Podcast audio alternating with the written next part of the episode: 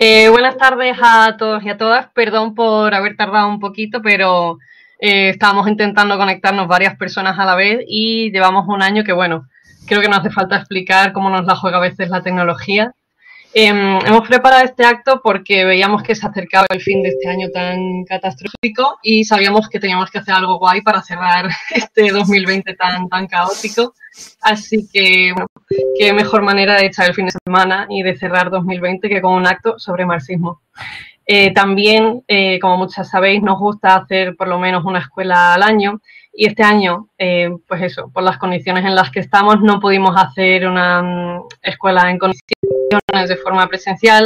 Intentamos un poco suplirla haciendo una escuela online, pero también durante la cuarentena y durante estos meses hemos estado intentando, pues eso, intentar sacar material, hacer charlas y demás para eso, para poder seguir formándonos y para que la gente pueda seguir participando y demás. Y bueno, también un poco, pues en este sentido, queríamos hacer una charla, pues para, para cerrar este año tan horrible y dejarlo atrás. Y nada, eso, solamente agradeceros que estéis aquí, que vayáis a echar la tarde con nosotros y nosotras y que nos hayáis esperado. y nada, bueno, yo la verdad no tengo nada interesante que decir. Voy a estar eh, moderando esta charla, este diálogo y voy a pasar a presentaros a las ponentes que tenemos hoy. Eh, tenemos a Marga, que es directora de la Fundación por la Europa de los Ciudadanos y es copresidenta también de Transform Europe, que es la fundación del Partido de la Izquierda Europea, y es también militante del PC y de Comisiones Obreras. Tenemos también a Paula, que es doctora en filosofía y centra gran parte de su trabajo en la estética y eh, ahora mismo es profesora en la Facultad de Comunicación de la Universidad de Sevilla. Aparte estudió Bellas Artes y Comunicación porque le gusta estudiar absolutamente todo. Y después tenemos también a Alba, que es doctoranda en Ciencias Políticas y Relaciones Internacionales, estudió Sociología y ahora mismo es redactora en La Última Hora Noticias y es experta en marxismo en América Latina. Tenemos también con nosotras a Montserrat, que es catedrática también de filosofía y es autora de libros como La invención del marxismo o La bárbara Europa, entre otros, y que fue activista durante los años de la dictadura franquista, durante la transición y también ha sido concejala en, en Madrid. Y tenemos también a Clara, que es doctora en filosofía, es autora de Fetichismo y Mistificación Capitalistas y que actualmente es diputada de Más Madrid. Y bueno, nada, yo, eh, para los que no me conozcáis, soy Marian o Mariana, o como prefiráis. Y nada, soy militante del Partido Comunista y de Izquierda Unida. Y diplomas aparte, pues he trabajado de cajera, de dependienta y he trabajado dando clases.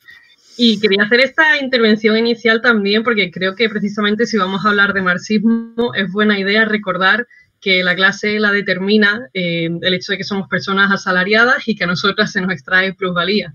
Lo digo porque muchas veces parece que cuando, cuando invitamos a gente a charlas, a actos y demás, se nos reprocha si traemos a intelectuales porque parece que ser intelectual, sea lo que sea eso, que es una definición muy ambigua, hace que de pronto ya no se te considere clase trabajadora, pero a la vez si traemos a gente que no tiene formación académica, se nos reprocha que no traemos a gente con formación académica.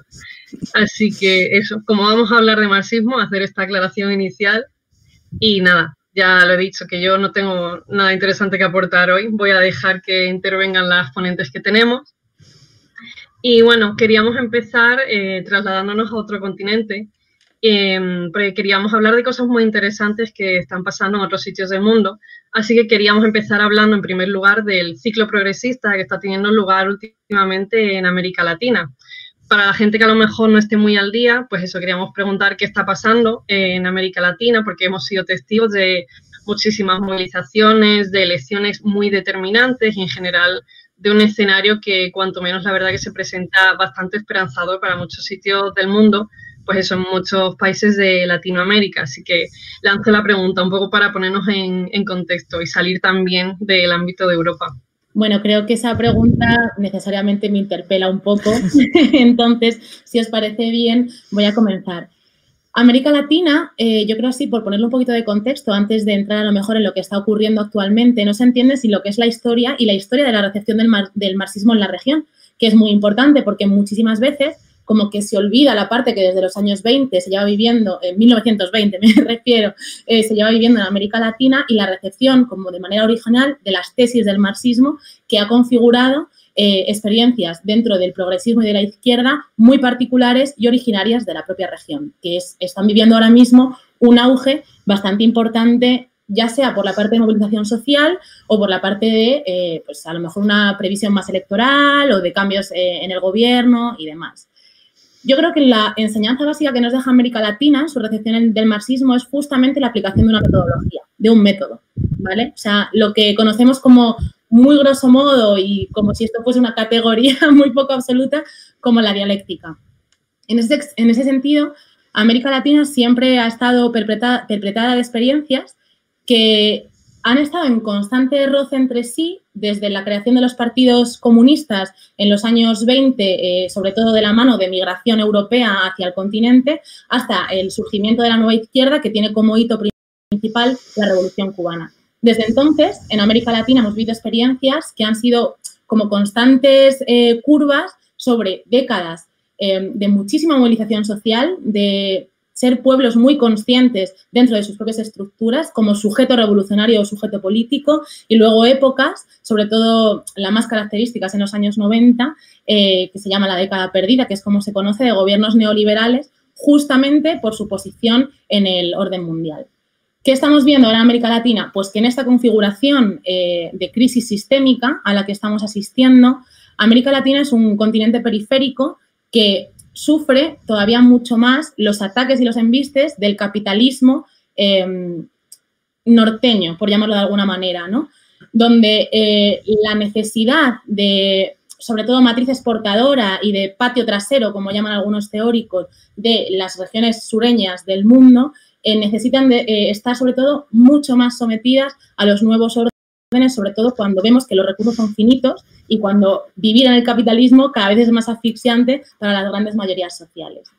Venimos de unos momentos donde los gobiernos han sido vanguardia además dentro de las nociones dictatoriales, como o sea, el claro ejemplo ¿no? es Bolsonaro, mucho dentro de la doctrina, de la doctrina Trump, o como, como se llama ahora eh, el, Trump, el trumpismo o trumpismo, y estamos viendo como ese pueblo consciente latinoamericano o esos pueblos conscientes latinoamericanos comienzan, a pesar de los ataques de judicialización de la política brutales, que son los que generan los nuevos golpes de Estado eh, actualmente, como se ha visto en Ecuador, como se ha visto en Brasil, como se ha visto en Bolivia, como se ha visto en Argentina, y están superando esas etapas a través de una izquierda que sí o sí tiene que usar la dialéctica para ya ni siquiera existir como sujeto político, sino con unas siglas, ¿no?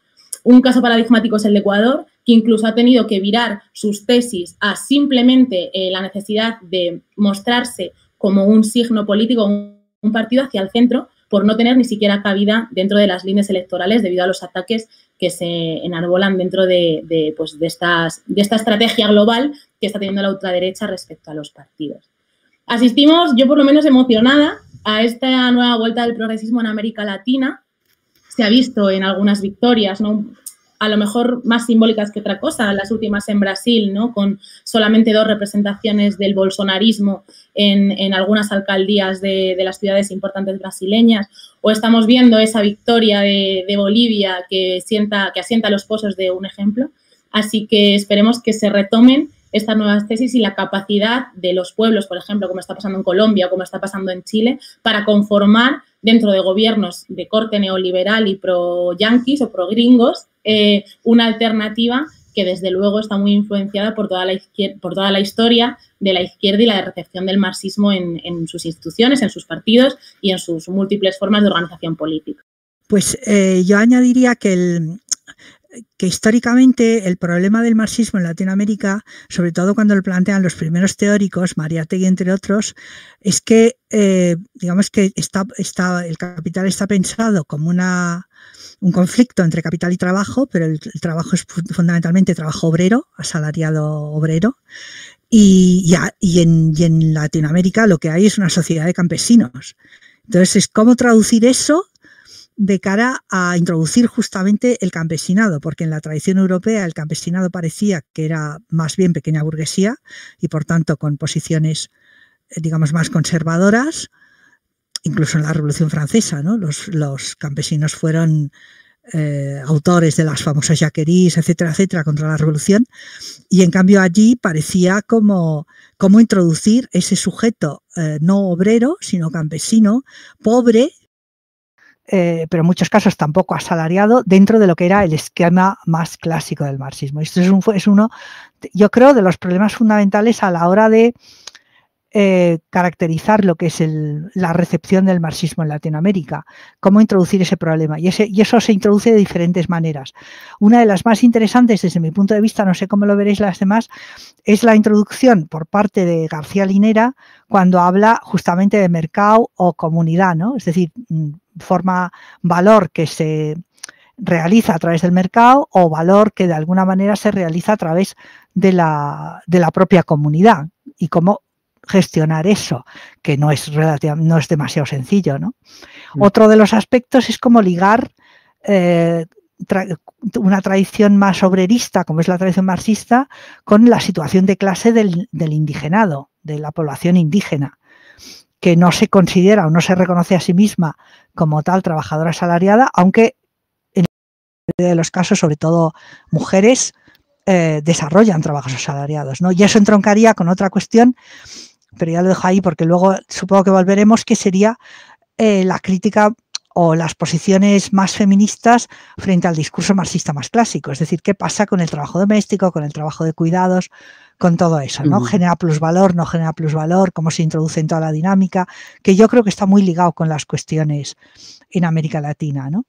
Entonces, sí, yo estoy, Sí, eh, no, justo lo que acaba de decir Monse, yo también estoy de acuerdo en que una de las aportaciones importantes desde, desde, el marxismo en Latinoamérica ha sido justamente hacer hincapié en el cruce con la cuestión de lo, de lo nacional y lo comunitario, ¿no? Y justo decías, eh, García Linera eh, sacó, no sé si fue el año pasado o hace un, par de años, editaron un, libro que se titulaba justo así, eh, creo que era Comunidad, Nacionalismos y Capital, 200 años de Marx, y sacaron una serie de textos de Marx inéditos, que además en Latinoamérica hay que decir que también se ha hecho de una forma bastante puntera, un trabajo bastante riguroso de recuperación de textos de Marx que no siempre estaban disponibles, pues a falta de una edición crítica completa como ha sido Mega 2, que luego hablaremos un poco de eso. Y entonces tratando de presentar textos como que filológicamente tienen interés, pero también eh, desde el punto de vista analítico, en el sentido de privilegiar cuestiones pues que en el prisma más clásico europeo no siempre habían estado tan presentes, ¿no? Pues como es esta vinculación de la forma eh, valor o la forma mercancía de un mercado capitalista, pues con formas de vida premodernas, podemos decir, y aquí cobra bastante interés también pues todos esos textos de Marx donde él también se interesa, digamos, por lo que queda fuera del espacio-tiempo clásico del capital. Me refiero a sus textos sobre las colonias eh, por un lado y a sus textos sobre los modos de precapitalistas por otro, ¿no? Entonces es muy interesante también incluso textos de juventud como los textos sobre el robo de leña, donde Marx reflexiona mucho sobre esas formas orgánicas, ¿no? Donde había una relación casi feudal en Alemania, el Estado moderno, digamos que tiene un desarrollo más tardío.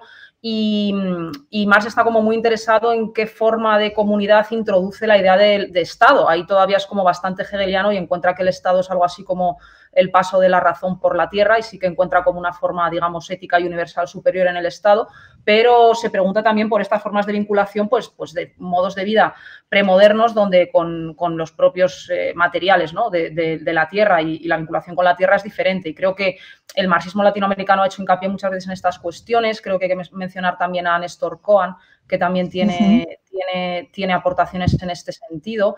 Eh, y sobre todo esta lectura también más política. A mí Cohen también me gusta mucho pues, porque da mucha importancia al, concepto de, fetichismo de la mercancía, ¿no? del que luego creo que, que hablaremos algo. Entonces, quiero decir que, aunque no sea el canon siempre que se recibe, por lo menos en la academia eh, aquí en, Europa, sí que luego uno cuando indagan estos autores ve tanto aportaciones analíticas propias como también de un rigor filológico bastante, bastante notable. ¿no? Entonces yo creo que, es una tradición teórica que hay que, que hay que prestar mucha atención hay un, elemento, yo creo, además del que habéis comentado, que yo creo que del que nosotros eh, aprendemos bastante, yo creo, lo que es la izquierda europea y tiene que ver con el antiimperialismo, ¿no? es decir, el concepto de, ser eh, parte del imperio, el patio trasero que comentabas antes, Alba, y que eh, marca una forma de entender la izquierda y una forma de ver también el marxismo entre América Latina. Yo creo que la gran diferencia con Europa tiene que ver con que eh, en Europa el desarrollo del marxismo tiene a, su vez un desarrollo en los partidos comunistas y en los eh, eh, sindicatos marcadamente marxistas por nuestra propia tradición y sin embargo en América Latina, precisamente por su condición de colonia y los procesos de liberación nacional, tiene un componente populista que, que ha venido a dar la vuelta, ¿no? ha vuelto a Europa años después en torno a una revisión marxista y no marxista de ese populismo que ha formado parte de los debates que tiene la izquierda europea en este momento, ¿no? que es como un feedback ¿no? de, esa teoría. ¿no? Y que a mí me parece importante. En cualquier caso, yo no soy tan optimista no, ni pesimista. Yo creo que los marxistas no tenemos derecho a ser pesimistas el optimismo nos da un poco igual. Miramos la realidad como es, trabajamos con lo que hay y con lo que vemos es que después de la década gloriosa en América Latina, con movimientos populares que auparon gobiernos progresistas, vino una reacción en casi todos los países en forma de extrema derecha, en forma de guerras híbridas, en formas de, como aquí se ha dicho, una utilización por parte del capital ya no solo de la fuerza bruta, que fue lo que utilizó en los años 70, en los años 60.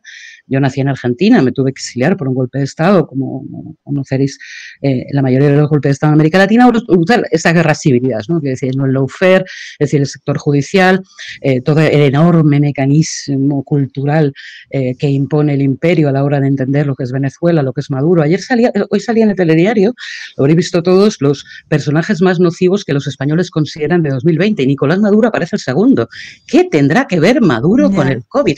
Es como, y forma parte, ¿no? De, y forma parte de esa guerra híbrida que en el fondo lo que pretende el capital, lógicamente, es doblegar un gobierno rebelde. En cualquier caso, fascinante el que podamos hacer un seguimiento de lo que ocurre, aunque realmente, y ahora pongo otra parte, creo que lo que ocurre en América Latina es muy importante en términos simbólicos, sobre todo para España, para la izquierda europea y la izquierda española, pero no tanto en términos económicos. O sea, yo creo que en Europa tenemos una guerra particular, el capitalismo no cuenta con América Latina, sinceramente está fuera de los circuitos, o sea, a la hora de eh, defender y mejorar las condiciones de nuestra clase y de las mujeres dentro de esta clase también, eh, tenemos que mirar también no solo lo simbólico, sino lo estructural. Y en lo estructural, eh, América Latina importa menos, la verdad. Mm. no puedo hablar que mi hermana y no sé si se escucha bien, así que me Pero, yo no te oigo, a ver. Escucha. Pues me espero y intervengo en lo siguiente. Vale, bueno. Eh, paso un poco a la siguiente que está en relación con esta en realidad. Por salir un poco de lo que se suele calificar como eurocentrismo, aunque ya habéis dado algunos nombres, os queríamos preguntar si teníais alguna mm, recomendación de autores o autoras concretas eh, que hayan tratado algún tema que puede ser así de interés para la gente que nos está viendo. Que ya veis dado alguno, pero la gente que, no tenga ni idea del tema, mm, ¿cómo le recomendaríais que se introdujera en este tema o a quienes consideráis así esenciales? O sea, yo tengo una predilección especial, digamos, por dos eh, corrientes que son poco conocidas. Una es los marxistas negros americanos. Eh, du Bois, eh, James, todo, un poco todos estos, ¿no? me parecen unos autores muy desconocidos eh, y muy, muy, muy interesantes. Por ejemplo, James cuando plantea eh, cómo la revolución haitiana es una réplica, en, cierta medida, de la revolución francesa, eh, porque simultánea en el tiempo, y es justamente en ese momento en el cual los esclavos negros de Haití deciden que, que, si es verdad eso que dicen los eh, pobres europeos o los plebeyos europeos de que todos los seres humanos hemos nacido libres iguales, ellos también. Y por tanto ellos quieren, quieren unirse a esa revolución, no para separarse de Francia, que es lo más curioso del asunto, sino para hacer su propia revolución en Haití, ¿no? que era una gran eh, una isla con enormes plantaciones eh, y, además los trabajadores eran todos esclavos, o gran parte eran esclavos y esclavos negros. Y es la primera revolución victoriosa, o la única revolución esclavista victoriosa, porque sabéis que la anterior, que fue la de Espartaco, eh, perdió, ¿no? Fue derrotada.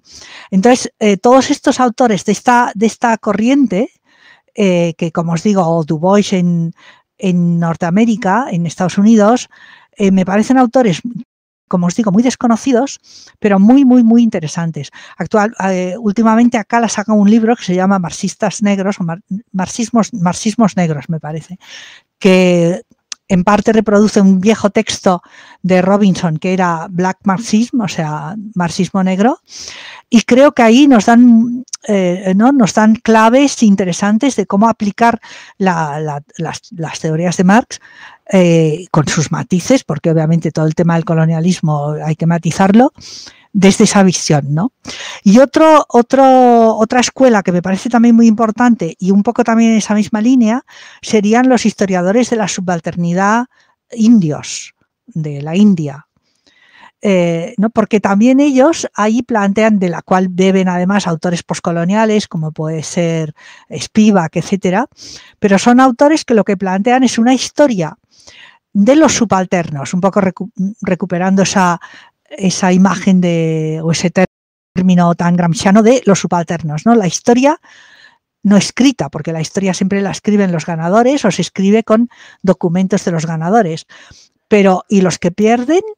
Eh, cuál es la historia de esos que pierden, en el cual de nuevo volveríamos a encontrar a las mujeres, mujeres que muchas veces no tenemos documentos escritos, pero sí tenemos pues documentos orales o también podemos utilizar textos literarios, etcétera, etcétera, ¿no?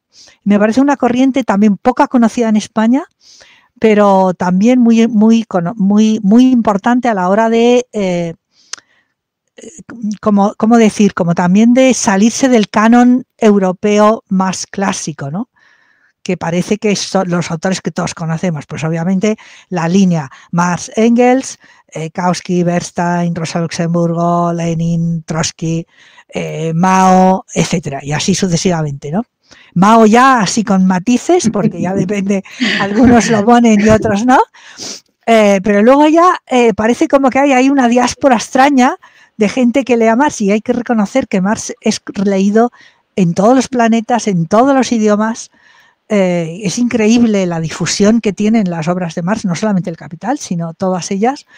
Y yo creo que las lecturas que hacen estos autores desde unas perspectivas muy distintas y a la hora de aplicarlo al análisis de una realidad muy distinta es muy enriquecedora también para nosotras, ¿no? Pues a mí me, yo es que soy mucho de recuperar un poco eh, dentro de lo materialista el romanticismo y el enamorarse de clásicos. Ya. Mi recomendación también va mucho en leerse sobre todo el primer Mariátegui, a nuestro Amauta, sobre todo en la recuperación de todo lo que él llama el mito revolucionario.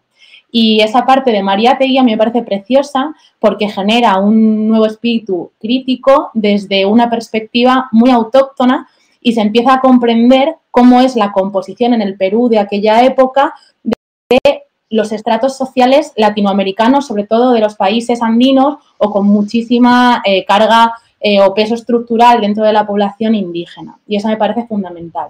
Y aquí sí que me gustaría reseñar una cosa porque, uy, que tengo un bicho, la mosca a la tele, perdón.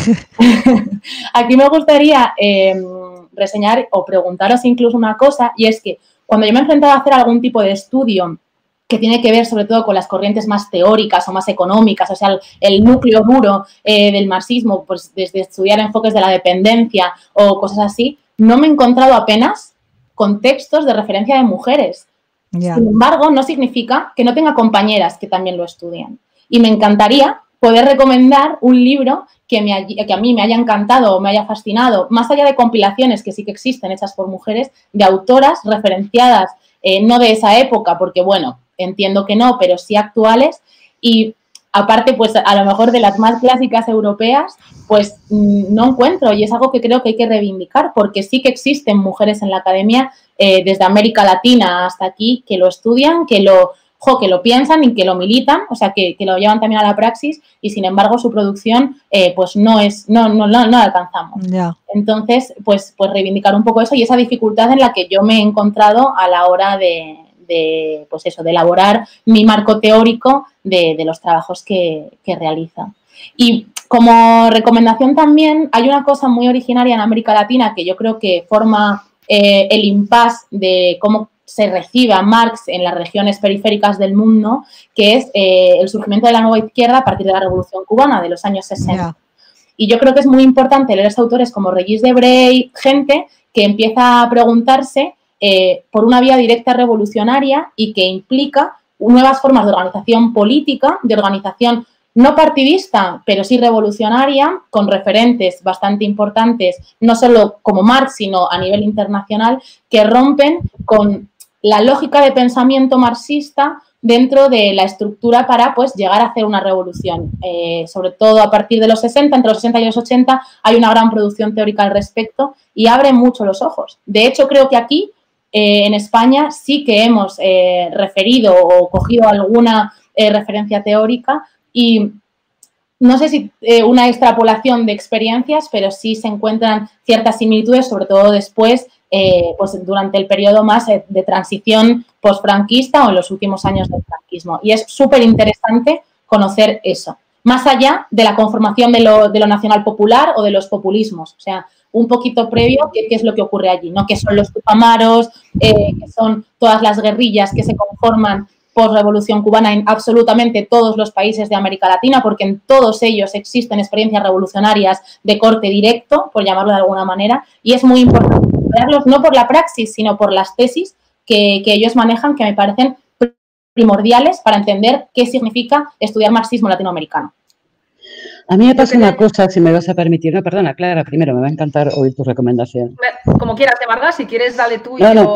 Bueno, quería cambiar un poco el, Ah, vas a cambiar, entonces añado yo que son dos recomendaciones muy rápidas para seguir con lo de. Terminamos, si queréis, con la parte latinoamericana. Quería dos recomendaciones, una más clásica y otra eh, actual, y que además es una mujer y por eso también creo que, es importante. La clásica, eh, que no lo hemos dicho antes, otro marxista que me parece importante es Enrique Dussel y que también creo que hizo un trabajo bastante importante, como decía, de recuperación de textos inéditos y tal. Tiene un libro que se llama Las metáforas teológicas de Marx, que es una maravilla, o sea, además como una especie de rareza en su, en su época, donde con una manera, bueno, de un modo pues bastante riguroso, explora mucho estas categorías de, fetichismo, pero con, una potencia filosófica importante y preguntándose pues, por la noción de totalidad que hay en juego, el concepto de capital, y es un libro para los que les guste como la carga filosófica que yo recomiendo. Y luego un libro eh, actual, un autor actual es Luciana Cadalla, también que está un poco a caballo entre, entre Latinoamérica y, España. Y el año pasado sacó un libro, eh, que, está, que es este, el, Círculo Mágico del Estado se llama, y tiene un capítulo muy bueno sobre Zabaleta Mercado. Eh, y allí lo que ella hace, que me parece muy interesante, siguiendo un poco estas lecturas actuales de, Hegel, ¿no? que tratan de pensar sobre todo como el papel de la alteridad o del otro en la constitución de la identidad y un poco la cuestión que decía Monse del discurso de los subalternos, si es posible o no, o cómo puede serlo. Pues ella, tirando un poco de ese, de ese hilo, eh, trata de explicar la, el tipo de configuración subjetiva que se que se constituye en la dominación colonial. Entonces aplica la famosa dialéctica del señor y el esclavo de, Hegel a, pensar la relación colonial. Y me parece muy interesante y como que matiza de una manera bastante fina cuando dice que la cuestión es que la propia identidad del subalterno se genera desde el que la posición hegemónica. Entonces, ella hay un momento como muy brillante donde dice, eh, citando a Zabaleta Mercado, el oprimido soñará como oprimido en lugar de identificarse como oprimido y soñará con ocupar precisamente aquel lugar del señor que le estaba oprimiendo. ¿no? Entonces, Wendy Brown también ha escrito mucho sobre, sobre los peligros del, resentimiento como motor de la emancipación, ¿no? como simplemente tratar de invertir el lugar o tratar de, ocupar ese lugar de la dominación que aún no le había constituido precisamente como, como subalterno. Entonces me parece interesante también que todas estas lecturas un poco más, más filosóficas y recuperaciones de clásicos filosóficos como son Hegel, pues las están llevando a cabo mujeres, eh, o sea, empezando por Judith Butler o Catherine Malabou también en el caso de Hegel. Entonces, como la aplicación de los clásicos potentes de la filosofía occidental para tratar de pensar también las cuestiones de la emancipación, la dominación, la hegemonía y lo subalterno. Y me parece que ahí hay muchas mujeres que están haciendo, eh, luego diré alguna autora más eh, que está trabajando esto, pero que, como, como decía antes Alba, ¿no? O sea, como que es que hay recepciones eh, actuales y no siempre son tan destacadas como deberían. Mm. Lo que yo quería a ver si logro expresarme bien, ¿no? Y es el. creo que las aportaciones de, de, las mujeres marxistas, sobre todo también en filosofía, pero no solo, rompen un poco los esquemas de norte-sur, eurocentrismo, americanismo. Creo que hay más diálogo eh, entre, por lo menos ahora, ¿no? Y esa división quizá no esté tan clara, ¿no? Y por eso eh, citaba Clara a Luciana Cadalla. Yo tengo aquí uno de los libros que quería recomendaros, que es una combinación que ella hace, que se llama Fuera de sí mismas. Es una maravilla este libro. Luego os lo pasaré, una maravilla. En el que Luciana Cadalla y Ana Carrasco Conde eh, también con muchas filósofas de América Latina. No es un libro de feminismo ni de marxismo, y sin embargo yo encuentro muchísimo feminismo y muchísimo marxismo en él.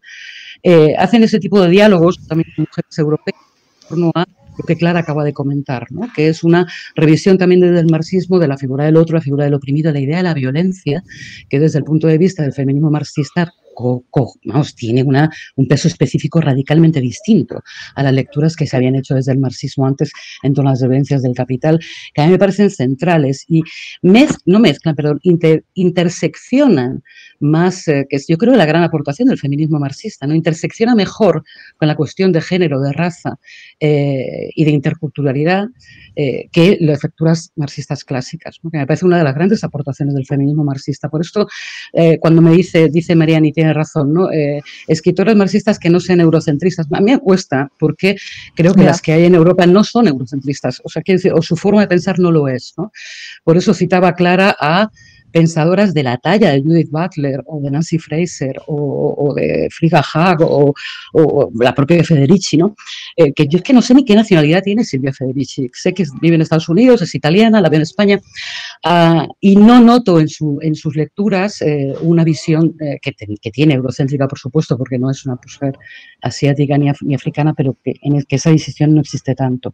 Yo solo quiero, con eso termino, pero es una de mis quiero dejar claro en esta, en esta ponencia. Me sorprende que eh, no se encuentre con facilidad a filósofas marxistas. Me sorprende, porque por lo menos yo que peino canas, hacía mucho tiempo que no encontraba tanto y tan bueno escrito por mujeres desde el marxismo. Y basta con ir a una librería, y basta con mirar un poquito, y basta con preguntar tres veces, y basta con indagar un poquito, o tampoco tanto, para encontrar autoras brutales como Federici, Butler, Fraser, que acabamos de comentar, pero más incluso en España. Yo estoy enamorada de Julia Goicoechea, es una profesora de filosofía de Euskadi, que rompe esquemas cada vez que habla y hay que seguirla. Monserrat Calzarrán, por favor, leer todo lo que esta mujer ha escrito. O sea, a mí me da vergüenza hablar estando ella adelante. La tesis doctoral de Clara Ramas, que a mí me ha costado mucho leer y que estoy segura y estoy deseando que nos explique con mayor, pero además Josefina Martínez acaba de escribir varios libros desde el punto de vista de un marxismo más obrerista, pero feminista, absolutamente brutal, Luciana Cadalla, que os acabo de comentar.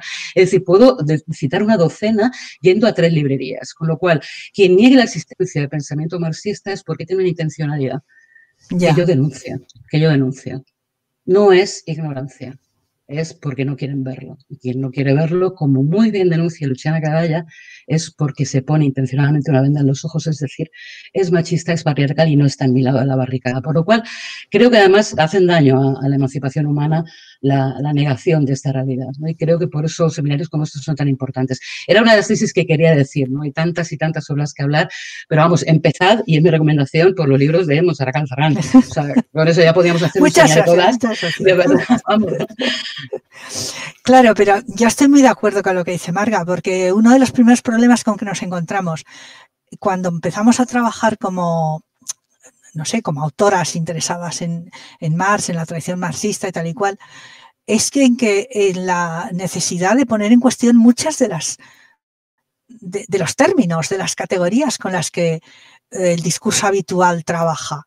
Y la necesidad justamente de interconectarlos con todo un montón de otras cuestiones, ¿no? De no te puedes quedar en, lo dicho, porque te empiezan a surgir un montón de problemas. Y eso nos hace muy incómodas. O sea, muy incómodas.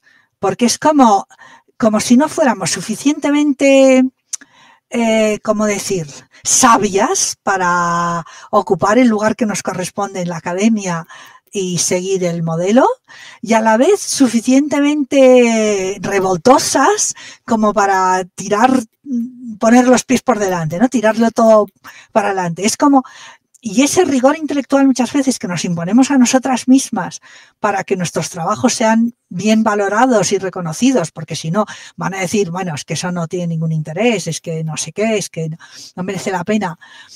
Pues claro, eh, estamos en un lugar extraño, no es un lugar para nosotras, es un lugar muy extraño.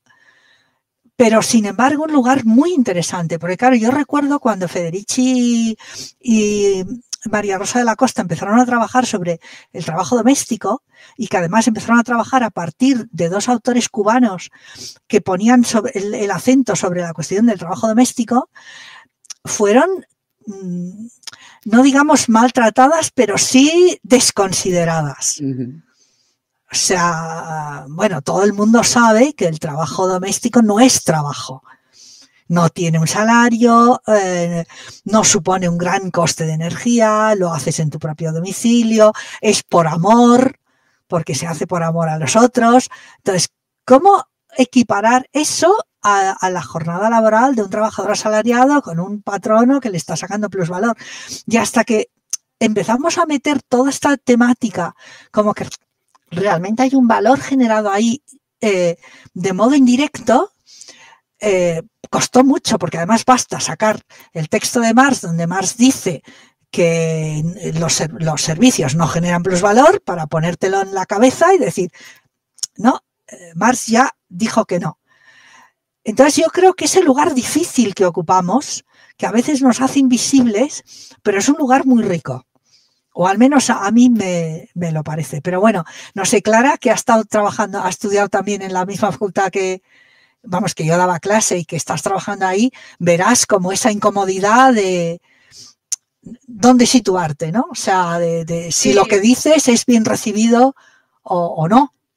Aquí, o sea, yo creo, o sea, creo que tocamos, a ver, eh, o sea, algo esencial, ¿no? Y que afecta un poco no solo a cómo intervenimos en la academia, bueno, sino en general en todas nuestras intervenciones en el espacio público en general, vamos, en el mismo, o sea, en este mismo debate o en cualquier otra. Y que es que por un lado, una siempre tiene, lo planteo como pregunta, ¿eh? porque yo misma no he, encontrado la, respuesta. Una siempre está como en una ambivalencia entre em, desaparecer entre colegas mayoritariamente masculinos que opinan y hablan, donde una tiene como que intentar eh, autoexigirse, ¿no? Con esa, con, esa, con esa severidad para alcanzar ese lugar y, digamos, ser uno más entre ellos, eh, o al mismo tiempo ser colocada o siempre ser denotada como mujer y no poder ser con esa universalidad o neutralidad de la que ellos hablan. Entonces siempre estás colocada como entre, eh, entre Estila y Caribe, o sea, o eres demasiado mujer o eres demasiado poco mujer, o tienes como como que omitir toda referencia a tu condición, como si eso te invalidara o como si por el hecho de ser mujer fueras menos válida y por lo tanto lo que tienes que hacer es mimetizarse con una especie de sujeto universal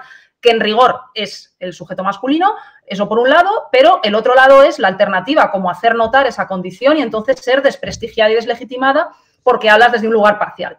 Entonces, claro, la trampa es que ese lugar de presunta neutralidad y universalidad y meritocracia que ocupan eh, mayoritariamente hombres, pues no es tal, porque ni es universal, ni es meritocrático, ni es neutral. Entonces, yo, esto es una duda como que lanzo en general, eh, a ver cómo vosotras gestionáis esto, esa dificultad de nuestra propia posición, ¿no? Como sujetos que, que, enuncian y que estamos siempre un poco eso, a medio camino entre ser invisibilizadas y no ser tenidas en cuenta, o ser despreciadas como, digamos, un punto de vista parcial, o, bueno, lo que opinan las mujeres de pero cuando nos interesa de verdad la cuestión, ¿no? Como eh, mujeres sobre teorías del Estado, mujeres sobre eh, Marx, mujeres sobre, o sea, y que yo misma siempre tengo esta duda, pero al mismo tiempo, si no dices eso, si no simplemente dices Marx, teoría del Estado, filosofía, pues lo que suele ocurrir es que llaman a hombres, ¿no? Entonces, eso está cambiando un poco, pero también no sé si os pasa que cuando os invitan a actos siempre dicen, oye, dime mujeres, que no conozco a ninguna. Bueno, lo pues típico, eso, esa es pues mundial, eso, es genial. Eh, te invitan para equilibrar la paridad en una mesa, pero solo para moderar. O sea, o sea, este tipo, ¿no? Que entonces, yo aquí tengo como más dudas que certezas, pero creo que es algo que no sé cómo lo veis vosotras. A mí me genera como mucha inquietud siempre. Claro, a mí lo que me, suele costar siempre es la presuposición de que vas a aportar una perspectiva feminista a todo lo que estés trabajando. Que es como, a ver, yo soy experta en estética. Es verdad que la mayoría de mis referentes son masculinos y que intento buscar un componente feminista por mi propia preocupación. Por, por ejemplo, hace poco he, hablado con una amiga sobre las políticas de conservación eh, feministas, porque es verdad que dentro del arte se hacen muy poco trabajo por conservar cierta eh, parte minoritaria, digamos, en la teoría. Pero luego vas a una charla o vas a cualquier espacio y lo primero, ya de por sí la estética es como un ámbito menor. Las mujeres no hacemos metafísica o no hacemos cuestiones eh, elevadas, las mujeres hacemos estética, hacemos filosofía moral, que se ven como campos menores, cuando realmente son campos transversales que están en todos los ámbitos y que yo puedo hablar igual de filosofía política desde la filosofía estética porque realmente hay una conexión entre ellas. Y, luego también es verdad que eh, a mí me cuesta mucho trabajo no aplicar esa perspectiva feminista. Me siento como obligada a dar, a buscar siempre eh, referentes femeninos o a darle ese, ese giro feminista incluso a la propia intervención, porque siento que cae sobre mí esa responsabilidad y al final es como son demasiados campos que tengo que preparar a la hora de dar cualquier ponencia o intervenir en cualquier espacio. Y es verdad que, como decía Clara, yo todavía no encuentro tampoco la respuesta a cómo posicionarme, si eh, seguir, mm, protestar cada vez que me llaman como cuota y decir, a ver, o, poner, hacerme una camiseta que ponga no soy solo cuota o algo así, llevarla a la charla. No, sé muy bien cómo integrarlo y seguimos en, en esa tesitura a día de hoy pero por lo menos lo estamos preguntando, ¿no? Porque vamos, Monserrat y yo que tenemos más años, es que antes ni siquiera nos hacíamos esas preguntas, ¿no? Yo creo que, claro, a mí también me pasa, Paula, fíjate, lo que me ocurre es que eh, pensando en, filósofas feministas y marxistas, uno de los problemas que creo en su invisibilidad es que cuando vas a una librería están en la sección de feminismo, no están en la sección de economía, o no están en la sección de historia, o no están en la sección de filosofía. Tú vas a preguntar por el último libro de, Judith Butler, que es una recopilación filosófica sobre la violencia, eh, y está en feminismo. Y, pero no sé, o sea, eh, salvo a, las grandes del pasado, que sí que ya las colocan en su sitio, eh, pero por otra parte, también es bueno que haya una sección de feminismo en la librería, ¿no? Tiene que ver con lo que tú planteabas, ¿no? Y que en determinado momento, esto también, os acordaremos las más viejas del lugar, ¿no? Cuando se hicieron los debates en del sindicato de comisiones obreras, si es bueno tener una secretaría de mujer o si es bueno que haya un área restringida de mujer porque evita la transversalidad de las políticas. Y esto puede ser cierto, pero es verdad que si no existe, eh, es todavía peor. O sea, esto es como una de las cuotas, ¿no? Con lo cual, yo creo que nos toca protestar eternamente y, y, hacer este tipo de debates, entre otras cosas, para ver que, bueno, que todas las mujeres que hablan desde el feminismo lo hacen solo eh, porque el feminismo no es una teoría, el feminismo es una cosmovisión, una forma, son unas gafas, lo ves todo a través de él, no es una, algo que mire solamente una parte de la historia, una parte de la literatura o de la filosofía, ¿no? Entonces, eh, incluso la metafísica, como Clara, vamos, o, como, o la economía, como Monse, o la estética, como Paula, o América Latina, es decir, un poco todo. Y creo que toca romper esos moldes, y creo que toca recuperar esa frase de Clara Setnik cuando decía que las feministas liberales lo que quieren es entrar en el club de los privilegiados y lo que nosotras queremos es que no exista el club, lo cual no es nada fácil, ¿no? Y sobre todo en el mundo de la academia, los que estáis en una universidad, lo que es verdad es que no exista ese club de privilegio, algo muy difícil, ¿no? Pero en cualquier caso creo que, que estamos aquí rompiendo esos moldes y creo que hacernos estas preguntas y hacérselas a ellos yo creo que será útil. Será útil. No, y luego yo creo que es muy interesante que nos tendemos a colocar siempre en ese lugar de intersección, intersección entre el género, la clase, la raza, el estatus, la nacionalidad, etcétera, ¿no? Es decir, que al obligarnos a colocarnos ahí, también con una fuerte dosis de ironía, para que desmantela esos, esa especie de clasificación ya hecha según la cual estos, esto es metafísica, eso es estética, eso es política, eso es teoría del Estado y eso es no sé qué. Entonces lo revuelves un poco todo eh, con un poco de ironía y un tanto de mala leche y la cosa funciona. Vamos, yo creo. O sea, a mí me suele funcionar. Como un poco de provocación y un poco de, eh, no sé, pero de que estamos seguras del lugar, no sé cómo decirte, que aunque ese lugar es incómodo porque es un lugar de cruce y es un lugar eh, que no está predefinido, pero justamente por eso, si te tropiezas con gente que no es gente excesivamente eh, cuadrada, pues llega un momento que como que se remueven en sus sillas, están un poco incómodos. O sea, a, mí me ha pasado algunas veces, pero ¿por qué traes aquí ese problema que no tiene que ver con no sé qué? Y es como, pues justamente por eso porque lo que tú preveías que iba a ser una conferencia sobre fetichismo se ha transformado en una conferencia sobre el colonialismo. Y, los oprimidos, claro, exactamente. Eh, ¿No tiene que ver? Eh, mm, yo diría que sí. Y entonces también en eso consiste el hacer pensar y el romper los moldes de la, es verdad que hay gente que va a los sitios con la idea de que lo que le explicarán es, no sé, como quizá alguno que nos esté viendo. A mí me iban a explicar en qué se cruzan marxismo y feminismo y están aquí dándole vueltas. Bueno, pues piensa un poco, ¿no? O sea, dale vueltas a tu cabeza, a ver qué pasa.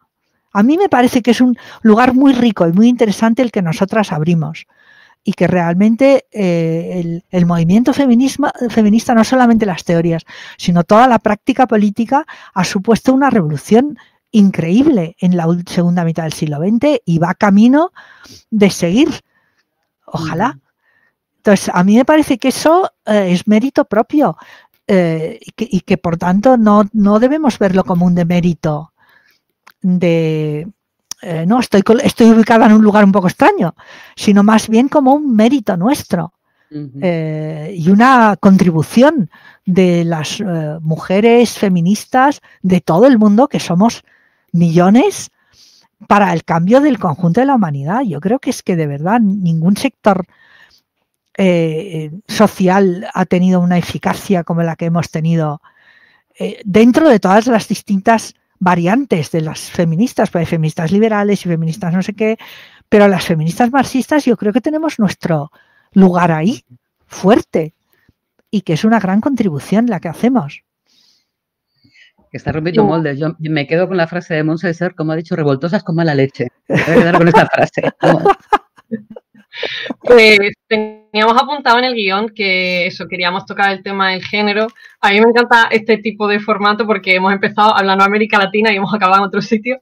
Pero por reconocer, voy a aprovechar que Paula ha mencionado la estética. Y cuando anunciamos la charla en redes sociales había mucha gente eh, que nos ha preguntado, ostras, lo de la estética marxista, ¿qué es? Porque es la primera vez que lo escucho en la vida.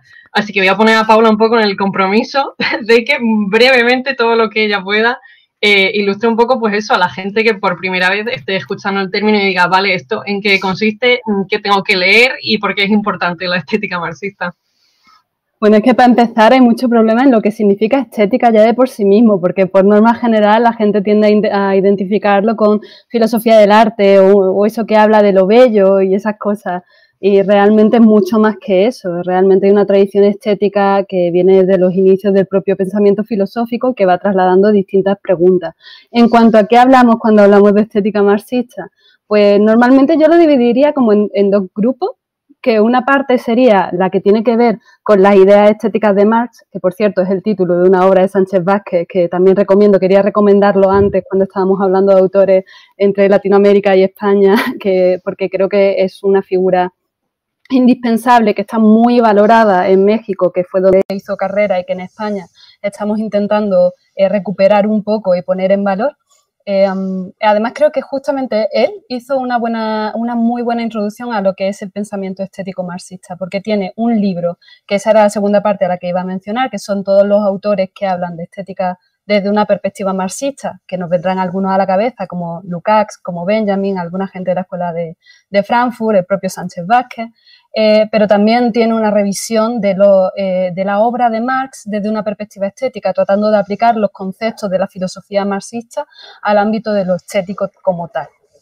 Entonces, em, creo que eso sería como a grandes rasgos una idea así como muy general, lo que ha supuesto la filosofía, bueno, la estética marxista a nivel eh, histórico, como si hiciésemos una aproximación histórica. A nivel de contenido, Em, básicamente yo creo que lo más relevante que tenemos que destacar es que al final la cultura forma parte del sistema de poder y reproduce las relaciones que se establecen en la sociedad. Eh, entonces, eh, lo que es, bueno, para empezar, el propio concepto de arte ya es ideológico porque significa una separación entre arte y cultura, cosa con la que yo estoy totalmente en desacuerdo, porque significa que hay un alto arte, un alto arte y un bajo arte, o la cultura popular, la cultura de masa, y ya de por sí eso es muy, muy ideológico.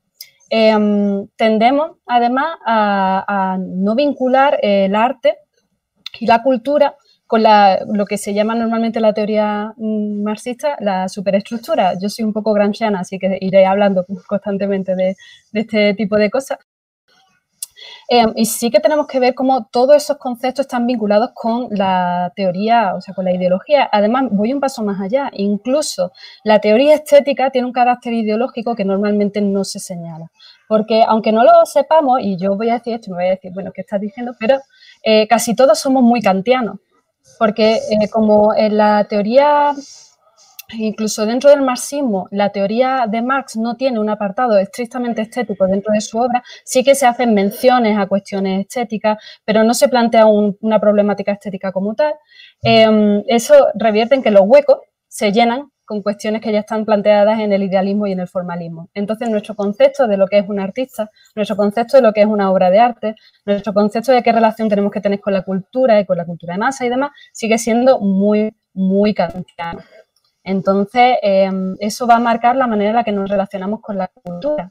Cuando vamos a un museo siempre vamos a eh, entender qué es lo que el artista nos quiere decir o vemos un cuadro y lo analizamos formalmente. Ahora yo en clase estoy dando teoría de la imagen y la mayoría de los análisis son formales, son qué hay en la imagen, pero no se plantea desde una perspectiva, histórica y social, no se identifica quién es el autor, en qué contexto se, eh, aparece esa obra, eh, qué es su momento y qué significa ahora. Y creo que todos esos elementos forman parte también del análisis marxista de, la sociedad eh, y de su cultura. Em, no sé, luego a nivel eh, histórico, como decía, ha habido muchas corrientes, hemos tenido el realismo, hablando de Latinoamérica, eh, creo que es interesante destacar el trabajo que se hizo allí, sobre todo desde el muralismo también, que normalmente cuando hablamos de pensamiento estético lo planteamos solo desde la filosofía y realmente se ha hecho mucho del trabajo de reflexión, se hace desde la propia producción cultural, que es algo que no se suele mencionar. Y yo voy a intentar reivindicar aquí cómo se piensa desde la imagen, en la imagen, desde eh, cualquier elemento cultural, desde la música y en la música. Pero bueno, vamos a tener todas las corrientes, pues las soviéticas, de las que, bueno, yo aquí voy a mencionar fatal los nombres de todos los artistas, así, de todos los escritores, así que lo siento mucho. Pero a mí, por ejemplo, me gusta mucho Slovisky, que luego eh, influyó notablemente a Bertolt Brecht, y que eh, fue el primero en hablar de extrañamiento, que es una de las ideas que se han retomado mucho en la actualidad, bueno, si da tiempo luego hablamos de esto.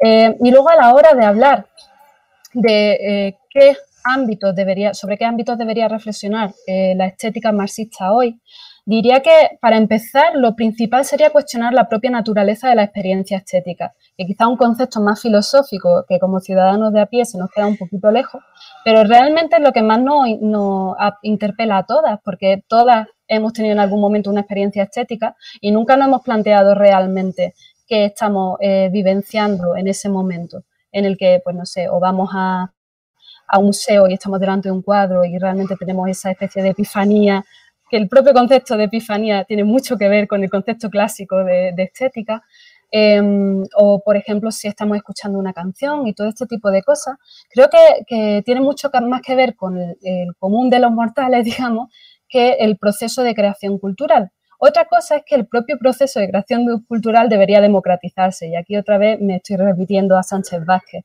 porque como él dice, em, al final es el proceso de creación o el único proceso de creación en el que realmente eh, la persona que, e, elabora algo no queda alienado de lo que está haciendo. Y eso propone o hace que se genere una nueva relación entre em, la persona y lo que está produciendo. Y em, me estoy eh, enrollando bastante, pero bueno, voy a dar un par de pinceladas más. Em, creo que también podríamos y deberíamos plantear qué es el arte y qué es la cultura y por qué se establece, establece esa diferenciación y cómo nos relacionamos con la cultura popular, con, su, eh, con la cultura en general, con el arte en mayúscula, qué significan los valores estéticos, qué es un juicio estético, cómo se relacionan cultura, historia y sociedad, que ya digo que nuestra perspectiva suele ser formalista y por lo tanto no solemos introducir esos elementos en nuestro análisis.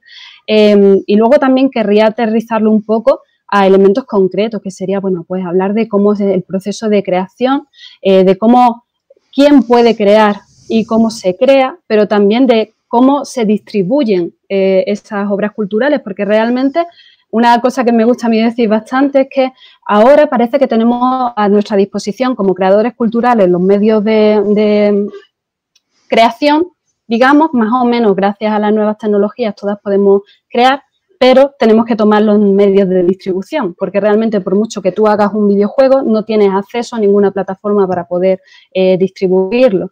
Y luego también, y eh, lo mencionaba al principio, las políticas de conservación también tienen que ser revisadas desde una perspectiva marxista, porque realmente no han sido eh, valoradas desde esa perspectiva. Y para finalizar, creo que también es muy importante que le demos un componente de reflexión marxista al ámbito de la crítica que normalmente queda fuera de todos estos espacios porque se suele vincular más al periodismo, una perspectiva como más somera, más de divulgación de lo que son las construcciones o las creaciones culturales, pero realmente es lo que más llega a la gente. Y hay muchas personas intentando hacer una crítica con una eh, fundamentación potente dentro del marxismo que quedan un poco obviadas y creo que también nuestro trabajo desde el marxismo es poder hablar de los elementos culturales que eh, visionamos o en los que estamos y poder trasladarlos a, la gente que nos rodea.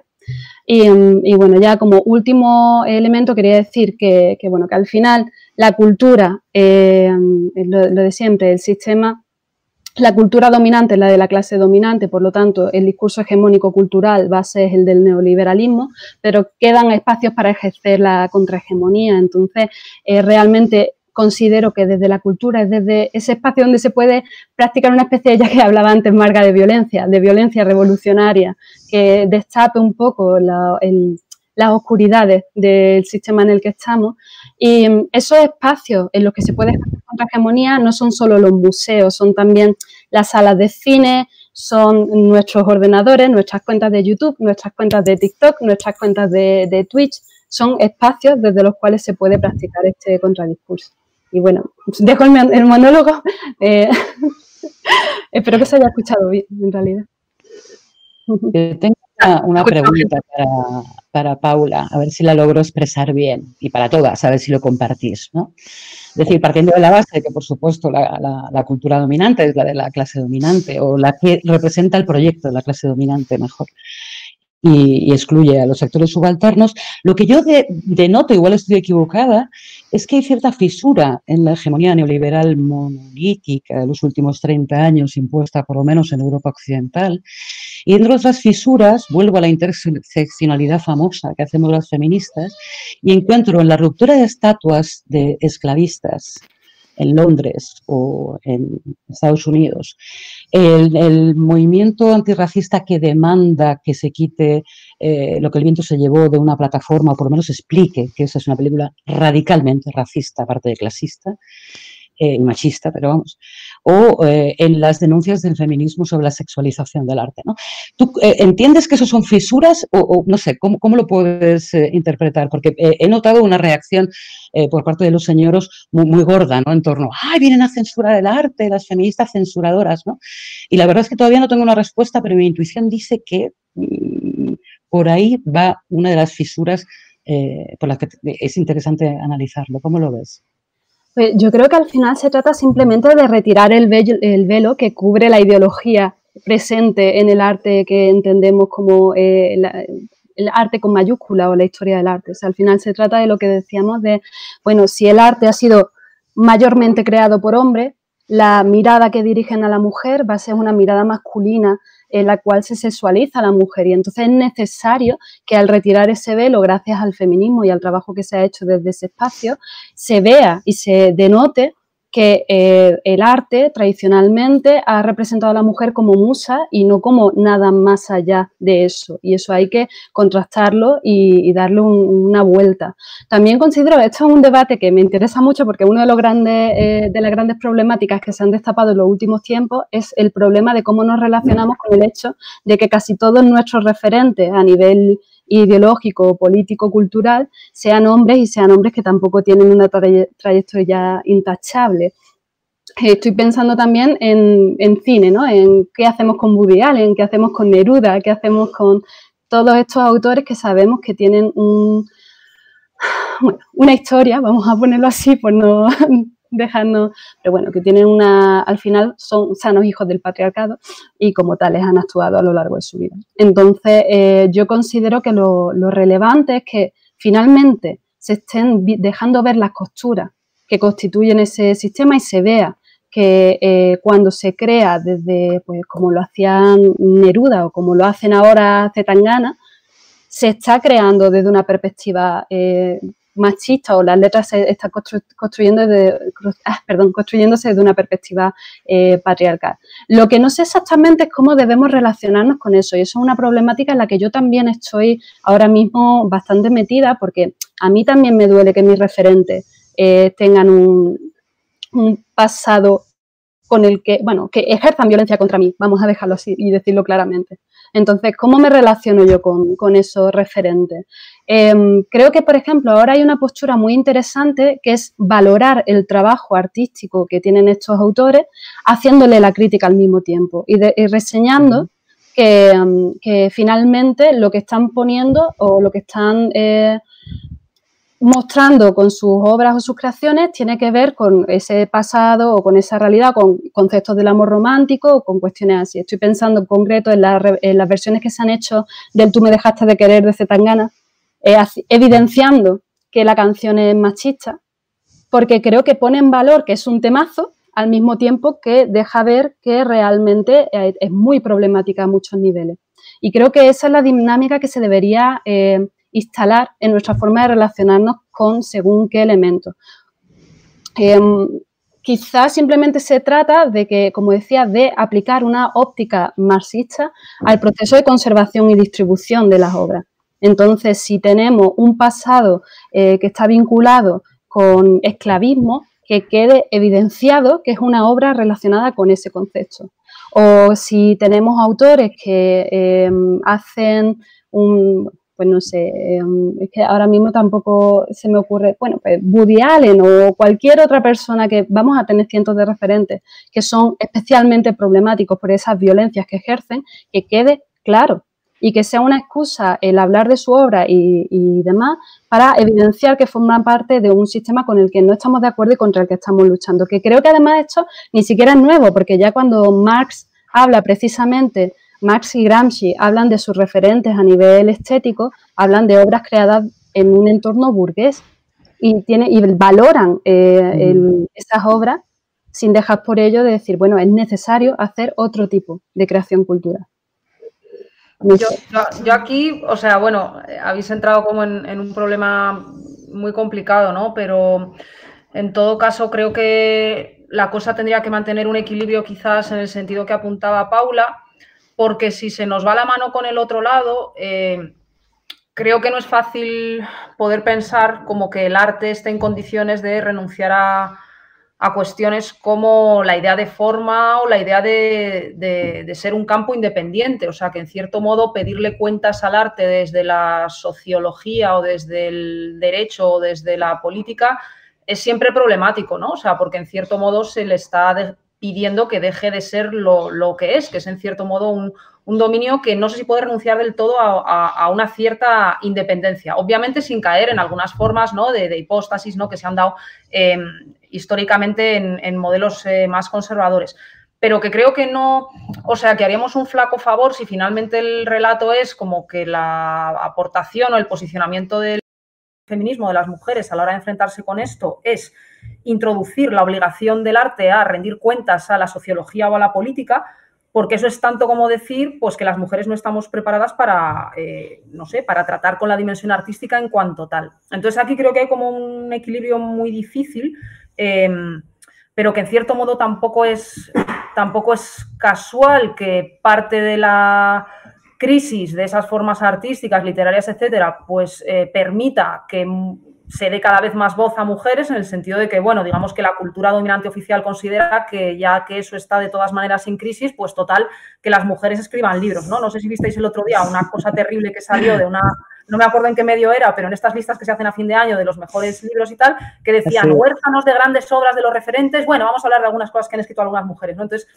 eh, como esa va a ser la respuesta, digamos, del discurso hegemónico dominante o como se quiera llamar, eh, nuestra contraofensiva no puede ser os obligamos a arrodillaros ante los mandatos de la sociología y la política eh, que imponen los subalternos. O sea, creo que eso es un negocio pésimo. Pero ¿cómo hacer eso sin caer a su vez en simplemente pues, perpetuar un, formalismo ¿no? un poco estéril, como también denunciaba Paula?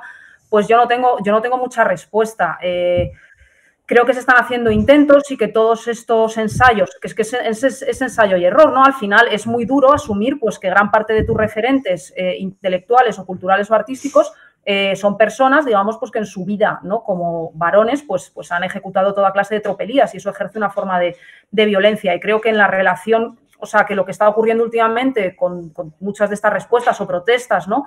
Em, cuando hay actrices que se levantan, ¿no? En una cierta gala de premios y se niegan a estar allí, o bueno, todo el revuelo que hubo con, Plácido Domingo, pues son ensayos de, explorar cómo puede haber esta relación más fructífera con la propia tradición. O sea, y yo de verdad que no, no tengo como la respuesta, pero lo que sí sé es que no creo que tenga que, em, que colocarse en el lugar de que, bueno, los subalternos nos vienen a reducir o a pedir cuentas a la gran tradición.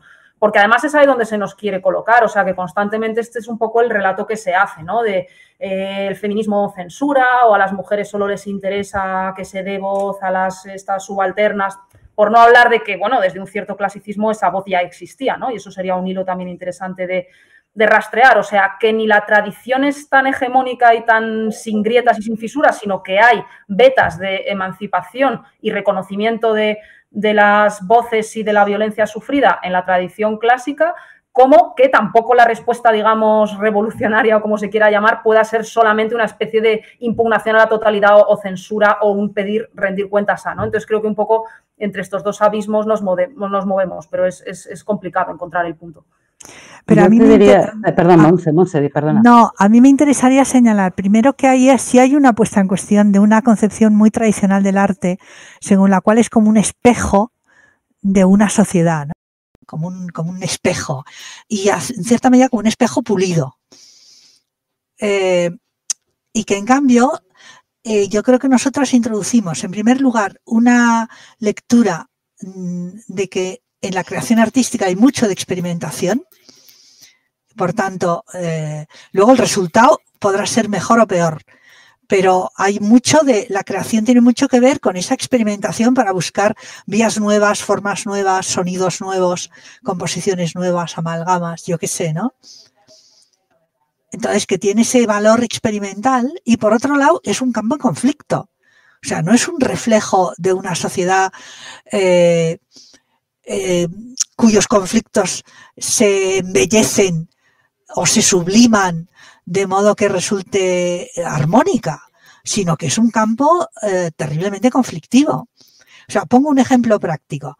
Una de, de las dificultades que nosotros tuvimos, sabéis que estuve en, la, eh, en el Ayuntamiento de Madrid, con Ahora Madrid, una de las dificultades mayores que tuvimos fueron las que nosotros llamábamos guerras culturales de la derecha por las cuestiones de los tirititeros, que os acordaréis, la cuestión de los trajes de los reyes magos, que no eran de reyes sino de magos, eh, la cuestión de cuál era la cultura que había que hacer en los centros culturales del ayuntamiento, si era cultura de alta gama o de baja gama, si tenía que ser bien pagada o medio pagada eh, o mal pagada.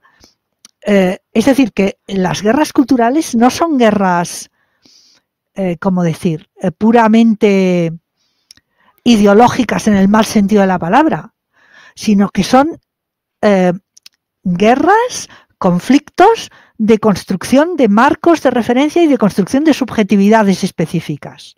Y ahí es donde para mí Inca su, su, eh, ¿no?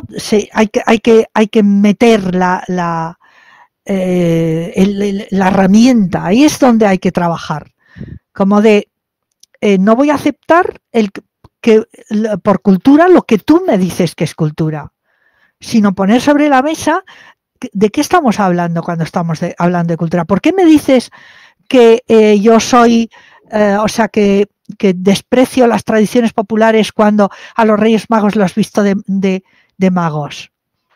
Ah, no, totalmente. Y a mí, a mí sí me parece. ¿De qué estamos hablando? Sí, sí, sí, completamente. Y lo que señalas, además, creo que también em, es algo que no para de salir y que se está como polarizando mucho el debate de una manera completamente abstracta y falsa por parte de, algunos, ¿no? Cuando, cuando hacen como esta oposición entre guerras culturales por un lado y las verdaderas condiciones materiales o, algo así. Exactamente como, como si lo cultural no tuviera unas raíces materiales o como si lo material pudiera existir de manera bruta, ¿no? O sea, que, ya Gramsci desde luego se estaba, se estaba, riendo de esto, o sea, pero que a mí me hace mucha gracia como que, que además creo que era otro de los temas que queríamos tocar que muchos de estos críticos de esta supuesta posmodernidad, ¿no? Y como que cogen como, como ariete una cierta supuesta verdadera izquierda contra la posmodernidad esta eh, eh, neoliberal, como ellos la llaman, em, o sea, en realidad lo único que están haciendo es generar su propia política de la identidad, que es la de un grupo extremadamente reducido de sujetos, eh, bueno, pues por supuesto hombres blancos, o sea, y fetichizar esa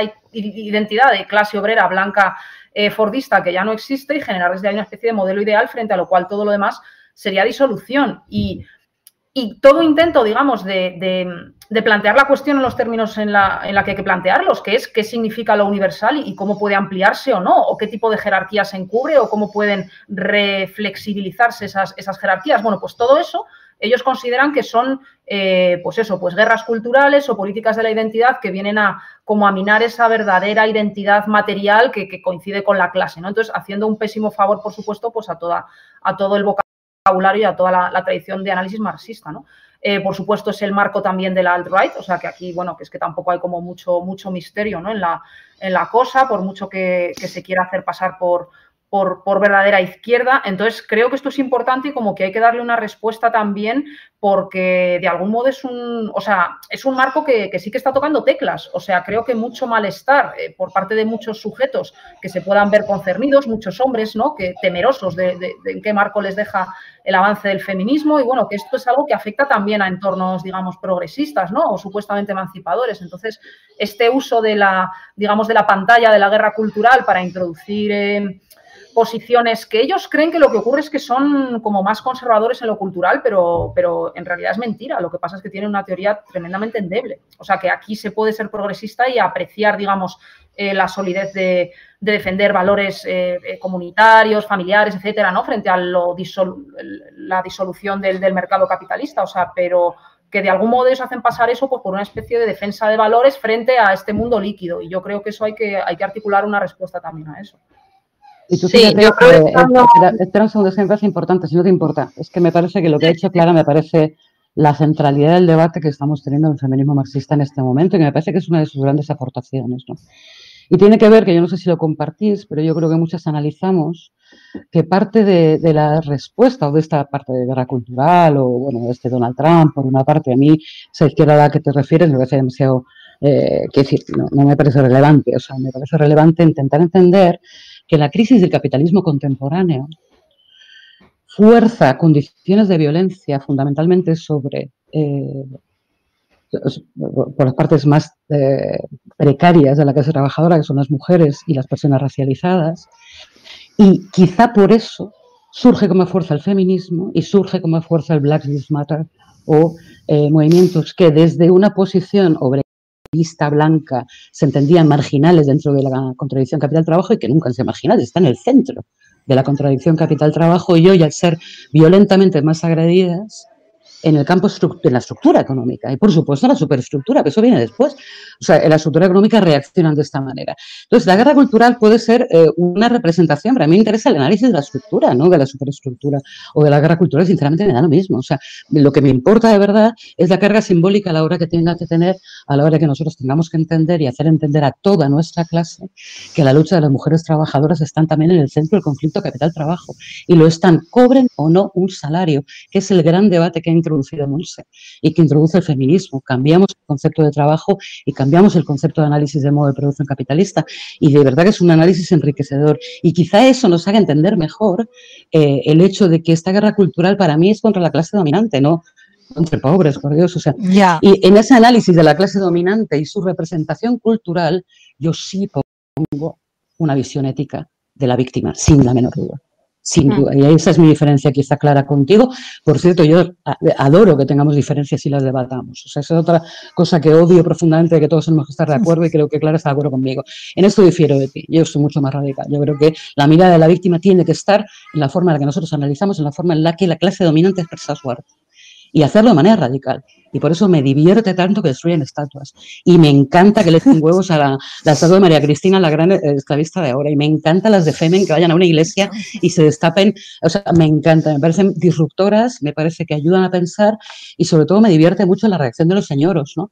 Eh, defendiendo estupideces como el nombre de las calles o que queramos ser censoras, porque además nosotras nunca pedimos que se retiren las obras o que alguien no lea a Pablo Neruda. Lo que pedimos es que piense en la víctima de Pablo Neruda y que quizá con los ojos de su víctima el poema no es tan bonito. Ni siquiera pedimos que se retire, sino reivindicamos otra mirada, ¿no te parece? Exacto, es que es eso. Yo creo que en este sentido muchas veces, sobre todo mm, a las feministas, se nos pone en una postura en la que se nos fuerza a elegir y a tomar partido eh, de una forma u otra. muchas veces estas cuestiones se presentan como una falsa mm, disyuntiva o una falsa dicotomía yo qué sé, poniendo mi caso, yo creo que la música que más escucho son los Beatles. Tengo que tener en cuenta el contexto. Yo no voy a pedir que John Lennon fuera eh, el paradigma del feminismo en su época y en su momento. Y creo que siendo conscientes de que, evidentemente, en una sociedad machista, la cultura que se reproduce es machista, puedes disfrutar de lo que quieras teniendo, evidentemente, pues esa visión crítica y dándote cuenta de que estás escuchando a lo mejor unas letras que están completamente fuera de lugar que eso no te quita que puedas disfrutar de la música, que estés de fiesta y puedas bailar esa clase de música.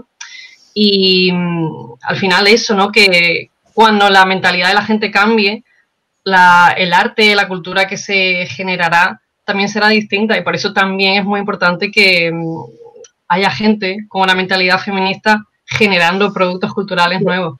De hecho, mm. yo sí quería hacer una pequeña aportación por ahí porque eh, yo lo confieso, soy una friki de la música urbana latina y me gusta muchísimo estudiar desde que se produce en los caseríos puertorriqueños eh, a, finales de los 90 lo que hoy conocemos como reggaeton trap. Y es una parte muy importante y fundamental ahora incluso de entender cómo se relacionan las nuevas generaciones a nivel social. Y ahí, eh, agarrando mucho el guante de lo que exponía, de, de, lo que exponía Paula a través de Sánchez Vázquez, incluso que hay un librito que siempre nos olvida, que lo voy a recomendar porque a mí me pareció precioso, que se llama Cuestiones de Arte y Literatura, que segundo, que vosotras manejáis de sobra, de Marx y Engels, creo de hecho que la última edición es del 75, o sea, como ultra loco, pero que está muy bien manejar porque me parece súper bonito. Y lo que viene a decir es justamente esto, o sea, es fundamental entender que la cultura forma parte de una superestructura ideológica y que, por tanto, las formas de relacionarnos con ella no pasan em, si no se entiende esta, esta idea fundamental.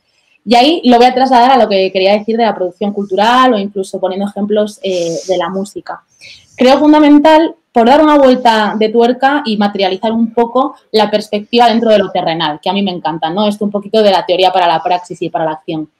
Em, no podemos detractar según qué formas de consolidación o de expresión cultural porque eh, tengan un discurso hegemónico que al final, si os fijáis, dentro de un mercado eh, de trabajo la producen pues grandes productoras, eh, dueños de medios de producción gigantes, mm. Sony Music en el caso de la música o Universal, y es que además son oligopolios, y es que a nivel estructural de mercado, encima, es que responden a las formas clásicas de trabajo, ¿no? O de producción en ese sentido. Y nos encontramos con que si lo aterrizamos en el día a día, vemos que se transforma en un idioma vehicular de estratos sociales ultra precarizados que a lo mejor están siendo invisibilizados y directamente criminalizados por según qué mensajes adoptan en sus letras. Entonces, yo ahí tengo también mis contradicciones, ¿no? Como amante del reggaetón y amante de este tipo de cosas y de este tipo de expresiones donde me encuentro con mensajes ostentosamente machistas, individualistas y precarizados, pero me encuentro un señor Bad Bunny cancelando una gira europea eh, por ir a las protestas contra Rosselló en Puerto Rico que al final le hicieron dimitir. ¿Qué es lo que creo? Que la perspectiva tiene que ser de cuál es eh, el papel que esa herramienta juega en la estructura social. Si los chavales de 18 años a día de hoy se sienten cómodos yendo a una discoteca eh, a bailar reggaetón o las chavalas, eh, poniendo pues cualquier ejemplo de género, o sea, indisociable a esto, o eh, se dedican en un parque porque no tienen manera pues, de acceder a otro tipo de recursos culturales porque han, nacido en un barrio obrero de la periferia madrileña, de juntarse en un parque y hacer letras de trap eh, en torno a bases que ha producido la Bendición Records, que se caga en toda esta mierda de Universal Music o Sony, ¿cómo me voy a alejar de eso, no? O sea, Y ahí además nacen experiencias muy positivas, que yo creo que es un poco en, en, consecuencia de lo que decía Paula, que se reapropian de ese discurso. Ponemos ejemplos, ¿no? La ira, tremenda jauría, toda esta gente que ha adoptado esos, esos, ese idioma o esos ritmos para reivindicar otros mensajes y ponernos a nosotras las mujeres sobre todo en escena dentro del ámbito de cultural y su producción. Y eso me parece súper importante. Yo personalmente he decidido desterrar todas las contradicciones de mi vida por disfrutarlas y pensarlas de cómo puedo hacer para en la cotidianidad transformarlas y que no necesariamente caigamos en, el, en el rollo tramposo de esto no vale porque uno o es de carácter popular como pasa muchas veces y como ha pasado con todo, por ejemplo, la historia de evolución de, la música urbana, desde el rap, ¿eh? o sea, no os digo eso, o simplemente decir cómo puedo utilizar estas herramientas para transformarla, que es lo que hacen las creadoras, que me parecen maravillosas, claro. todo el panorama cultural.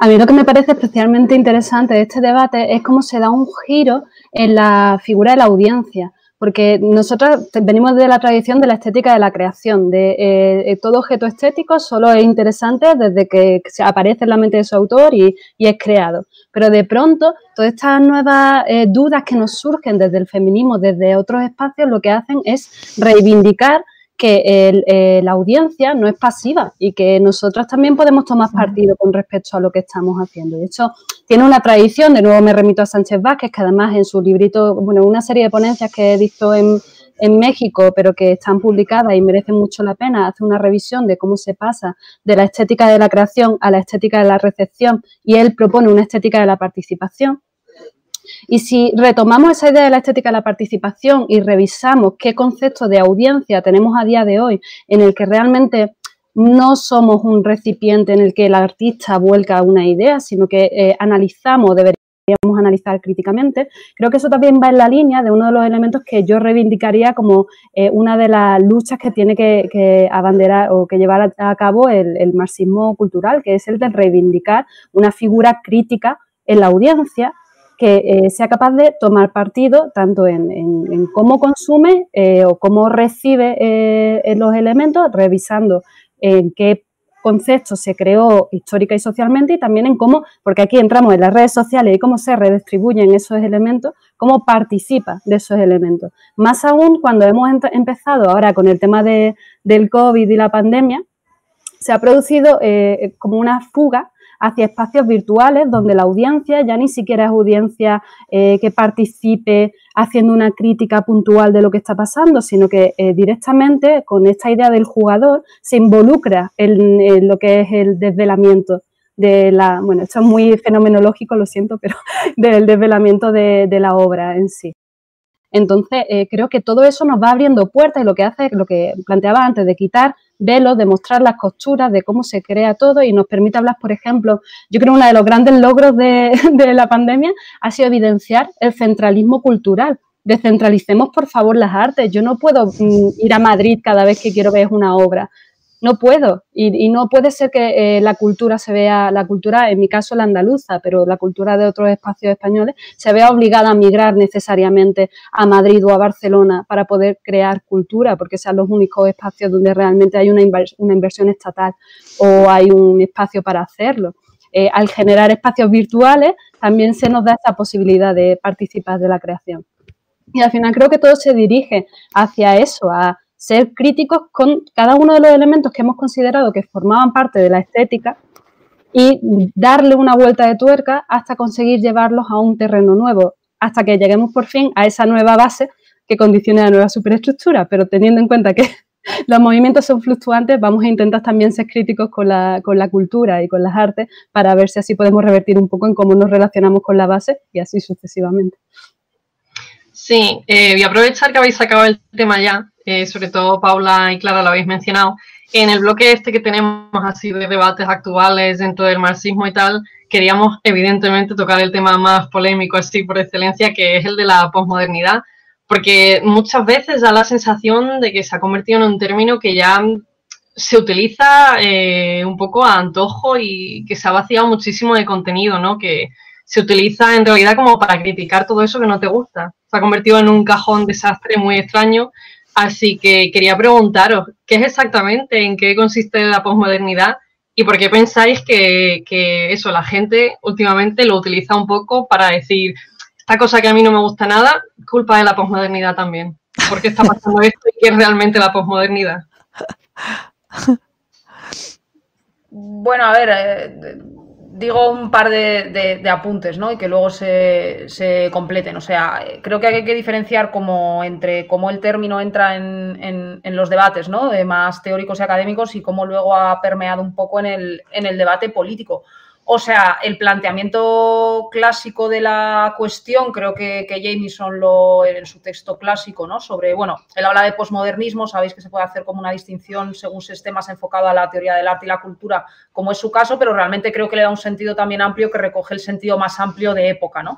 Em, y lo que él dice es que hablar de post, hablar, utilizando los términos como sinónimos, aunque sé que no son así, pero bueno, nos llevaría matices más, más largos. Pero creo que para lo que queremos ir nos, nos interesa eh, su texto. Y lo que dice, lo que dice él en, este texto.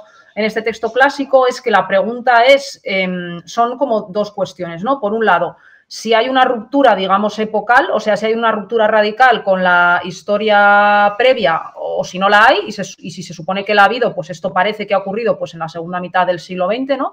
Respecto de, todo lo, anterior. Y, segundo, ¿qué relación tiene eso, digamos, con el resto del contexto social, ¿no? Porque lo que él dice es que estos cambios o rupturas que advertimos en el, ámbito cultural, pues nunca son, eh, nunca son meramente eh, meramente culturales o artísticas, sino que tienen parecidos de familia, dice él, o bueno, afinidades selectivas con lo que ocurre en el resto de, sociedad. Entonces, su tesis es que lo que nosotros llamamos, o este fenómeno de ruptura ¿no? de los principios formales de la tradición a nivel artístico, literario o, o, cultural, eh, para él son la lógica cultural de lo que él llama el capitalismo avanzado. ¿no? Entonces, formas evolucionadas de capitalismo postfordista, que bueno, esto Monse lo, puede explicar muchísimo mejor que yo, o lo que se llama la sociedad postindustrial, la sociedad de la, de la, información, etcétera. Eso tiene, digamos, una traducción cultural y eso es a lo que, a lo que le llama posmodernismo, o bueno, posmodernidad en un sentido más amplio.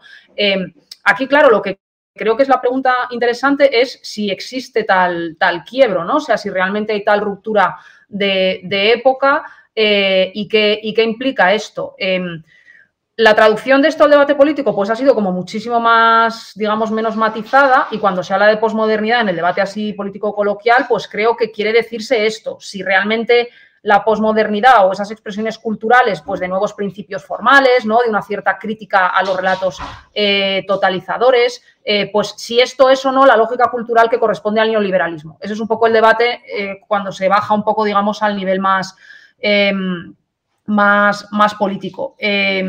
Entonces la pregunta sería, sería, un poco, sería un poco esa, como si esos cambios en los discursos, en las ideologías o en las formas culturales son simplemente el complemento cultural del capitalismo neoliberal o son otra cosa. Eso es un poco como se quiere plantear el, debate, que yo tampoco tengo muy claro que como si ese planteamiento en sí mismo es tan, es tan fructífero. Yo lo que creo es que hay que tomarse en serio esta idea de quiebra de la tradición y que hay que tomarse realmente en serio si estamos, digamos, consumando lo que empezó a pasar en la modernidad o si estamos en otra fase, yo más bien creo lo primero, y que eso evidentemente pues pone en cuestión la, pues todas las propias ideas de, bueno, de conceptos fijos o de, o de tipos universales o de clases, ¿no?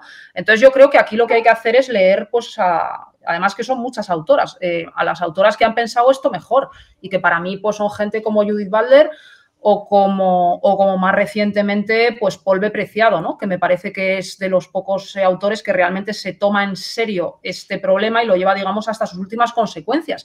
Y realmente, ¿qué supondría asumir un mundo donde realmente asumimos que todo vínculo con, con las clases, los géneros las formas orgánicas se han disuelto? ¿Y qué pasaría entonces? O sea, y creo que esa es la única pregunta como que merece la pena. O sea, si realmente eh, las únicas formas de subjetivación son como operaciones tecnovoluntariosa sobre una materia eh, y qué tipo de potencia política sale de ahí. Evidentemente, para, él, eh, esto es como una forma de liberarse de las cadenas de esquemas pues, binarios y abstractos que han dejado fuera pues, una gran cantidad de, sujetos y de cuerpos, digamos, que no caían ¿no? bajo las formas normativas eh, tradicionales. Entonces, para mí la pregunta que merece la pena hacerse es si esto es satisfactorio, o no, ¿no? O, si esto es realmente una forma de liberación política o no.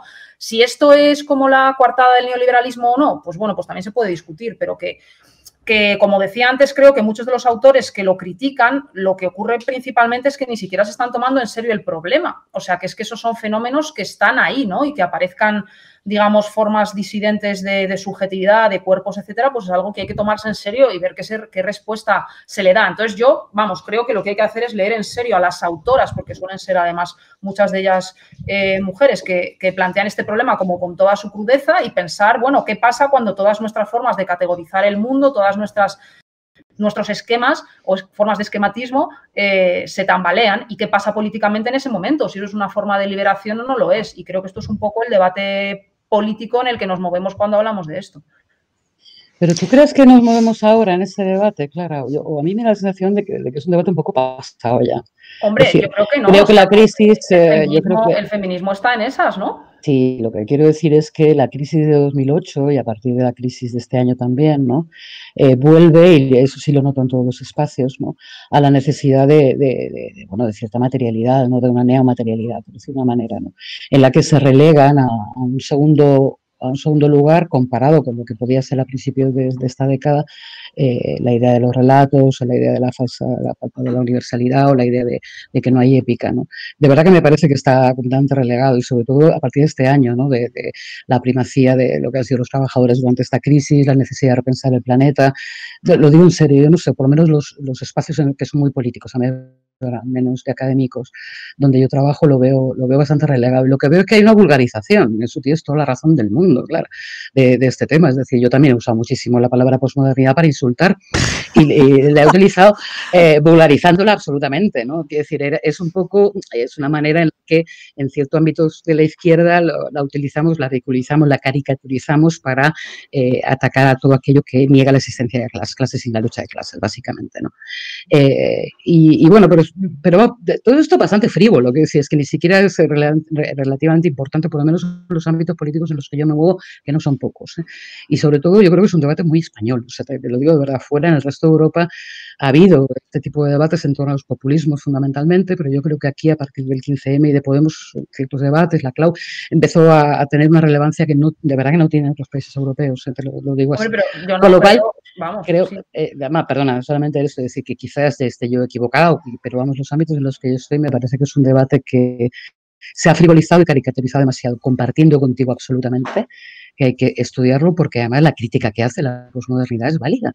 Es decir, a la hora de por lo menos retarnos y desafiarnos a repensar no solo esas categorías, sino la forma en la que se pensaba anteriormente, claro. O sea, yo te diría, tal como yo lo viví, que claro, yo soy más vieja que vosotras.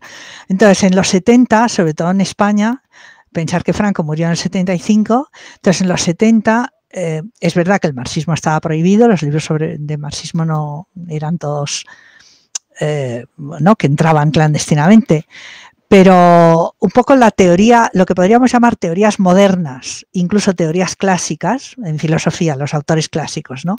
Kant, Hegel, etcétera, ¿no? Los autores griegos clásicos, Platón, Aristóteles, etcétera. Eh, bueno, Tomás de Aquino, por supuesto, porque para eso estaban los escolásticos.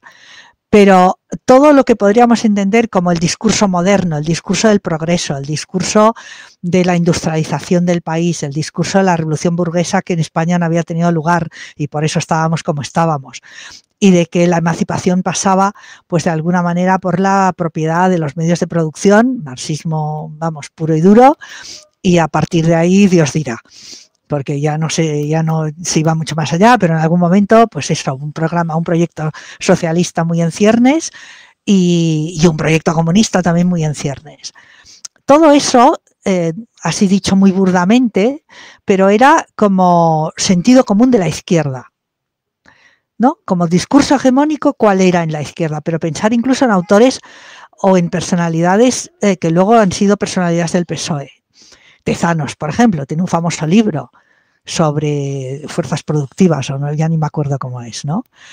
Eh, es decir, que el discurso sobre modo de producción, relaciones de producción, primacía de la clase, eh, todo esto estaba como en, el, en el background de la izquierda española yo estoy de acuerdo con Marga, no tanto en otra izquierda, porque la izquierda alemana era un poco distinta, la izquierda italiana era un poco distinta. Pero bueno, más o menos pensar en autores como Althusser o otros autores de ese tipo. Y en los 80 la ruptura de los posmodernos fue como vosotros sois antiguos y nosotros somos los auténticos de izquierda.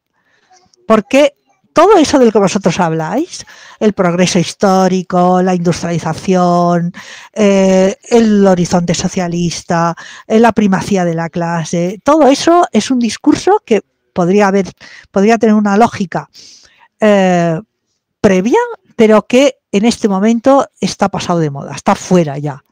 Y ahí es donde está lo que tú planteas sobre ese capitalismo de nuevo cuño que coincide además con esa etapa, ¿no? Es decir, resulta que eso ya no nos sirve como eh, puntos nodales o como eh, sentido común básico de, de, las izquierdas, inclusive europeas, porque las latinoamericanas eran un poco distinto, y nos encontramos con otro tipo de problemas.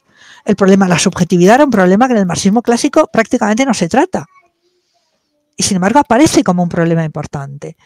El problema de eh, las interacciones sociales, no ya eh, de arriba abajo, de alguna manera, sino cómo se interactúa socialmente. El problema que Stuart Hall pone de relieve en los estudios culturales de la producción cultural de la que estábamos hablando antes. Son problemas que, eh, que se vienen, vienen a, vienen a cuestionar ese sentido común básico. Entonces los posmodernos, en cierta medida, nos retaron como de y sobre todo en un debate para mí muy importante, que fue el debate identidad y diferencia, es decir, frente a la identidad, la identidad del sujeto de clase, la identidad del, eh, sujeto moderno, la identidad del sujeto nacional como sujetos políticos y las diferencias, la diferencia del que no es como ese. ¿Cómo pensar la diferencia no en términos de negación, sino en términos de potenciación, por decirlo así, de alteridad eh, eh, ¿cómo llamarlo?, heterogénea. Y ahí eh, a mí me parece que sobre todo el pensamiento eh, o las teorías más ecológicas lo que han puesto de relieve es romper esa especie de, lo, podríamos llamarlo como con un oxímoron, como un materialismo idealista, poniendo de relieve que la heterogeneidad es lo fundamental, es el modo de ser de todos los entes. Y por tanto, la identidad es una construcción hecha a partir de esa heterogeneidad de base. No sé si me explico. La identidad no es lo primero, es lo segundo. Porque la alteridad heterogénea es lo primero. Todos los entes vivos y, los no vivos también somos entes heterogéneos. Por tanto, el juego factorial identidad y diferencia no puede plantearse como una identidad esencial frente a una alteridad eh, construida por negación, sino que debe plantearse como una eh, podríamos decir, síntesis o unificación de diferentes por eliminación de sus diferencias. ¿Me explico lo que digo? Y por tanto, la diferencia es algo importante. Y eso nos lo enseñaron los posmodernos, porque eso no estaba antes. Es verdad que a partir de ahí discutir con ellos, pues a veces se hacía muy pesado, porque yo recuerdo, no sé si me acordaré del nombre, ¿os acordáis de un posmoderno muy famoso italiano? ¿Cómo se llamaba este tipo? Me acuerdo, pero seguro que lo encontraremos en algún momento, que este había sido un marxista feroz años anteriores, o el mismo Lyotard, que había sido también un super marxista, súper dogmático, y entonces dio el giro, dio el cambio, y se pasó con el tema del de final de los relatos y no sé qué más. Entonces era como, pero tío, ¿qué estás hablando ahora? O sea, eh, ¿no? El italiano es que ahora en cuanto termino lo miro y os lo mando por. Bátimo. Es, Bátimo, exacto. Este, recuerdo una conferencia suya en que empezó a hablar de Diltai y yo me quedé con los ojos a cuadros diciendo, pero vamos a ver, me estás hablando como los super, eh, super anti-izquierda, nueva izquierda y me recoges a Diltai que es un autor eh, mucho muy anterior, o sea, ¿de qué me hablas? Pero yo creo que fue toda esa operación, que tuvo mucha de operación, de operación de política cultural, o sea, de meter todo un montón de serios, de otros discursos, de otros autores, eh, con un elemento disruptor, porque es verdad, por ejemplo, por poneros un, simplemente una anécdota. en los seminarios o en los congresos internacionales sobre filosofía política, marxismo y tal y cual, ¿cuál era el modelo típico de conferenciante? Pues podríamos llamar el izquierdista de los 70, ¿no? Melenas, pantalón de barba, pantalón, pantalón de pana, no sé qué, guiños a la clase obrera, etcétera, etcétera. Y a partir de los 80 te empiezas a encontrar con unos señoritos vestidos poco menos que con chaleco y sombrero, que parecían unos dandies, eh, y se presentaban como, no, la izquierda somos nosotros, y ya no es la clase, sino que son los marginales y los no sé qué. ¿Entiendes el tema? Es decir, que aunque yo lo, no sé, como que intento, eh, os puede parecer un poco superficial, pero para mí la vivencia fue, hay como una especie de ataque a ese discurso eh, hegemónico de izquierda, reivindicando justamente un sujeto plural, marginal, difuso, diferente y no sé qué, eh, y que nos descoloca, porque de ahí, ¿qué, respondes? No, no, sabes muy bien qué responder, pero que tiene puntos de verdad. Y para mí, el punto, uno de los puntos importantes es haber puesto en cuestión el tema de identidad-diferencia, y el otro punto importante es haber atacado la teoría del progreso, que quieras que no, estaba en la base del propio pensamiento marxista. Como que llegaremos de algún momento. Y nos ha, nos ha obligado a pensar el marxismo, o desde mi punto de vista, la sociedad capitalista como una sociedad en conflicto, una sociedad que por sí misma no, no, va a evolucionar porque no se va a caer ni se va a desmoronar, sino que hay que pelearla muy duramente, pero que, tiene, que, que tenemos un futuro. No un futuro prescrito, sino un futuro a hacer, que es otra cosa y a, hacer a partir de nuestras propias diferencias, que es otra, que es, que es una, un elemento importante ahí. Mm, bueno, eh, un, segundo. Me voy un segundo. Eh, sí, sin problema. Si quieres, pasamos a las siguientes preguntas, que en realidad vamos fatal de tiempo porque todas sois súper interesantes y sabéis muchísimo.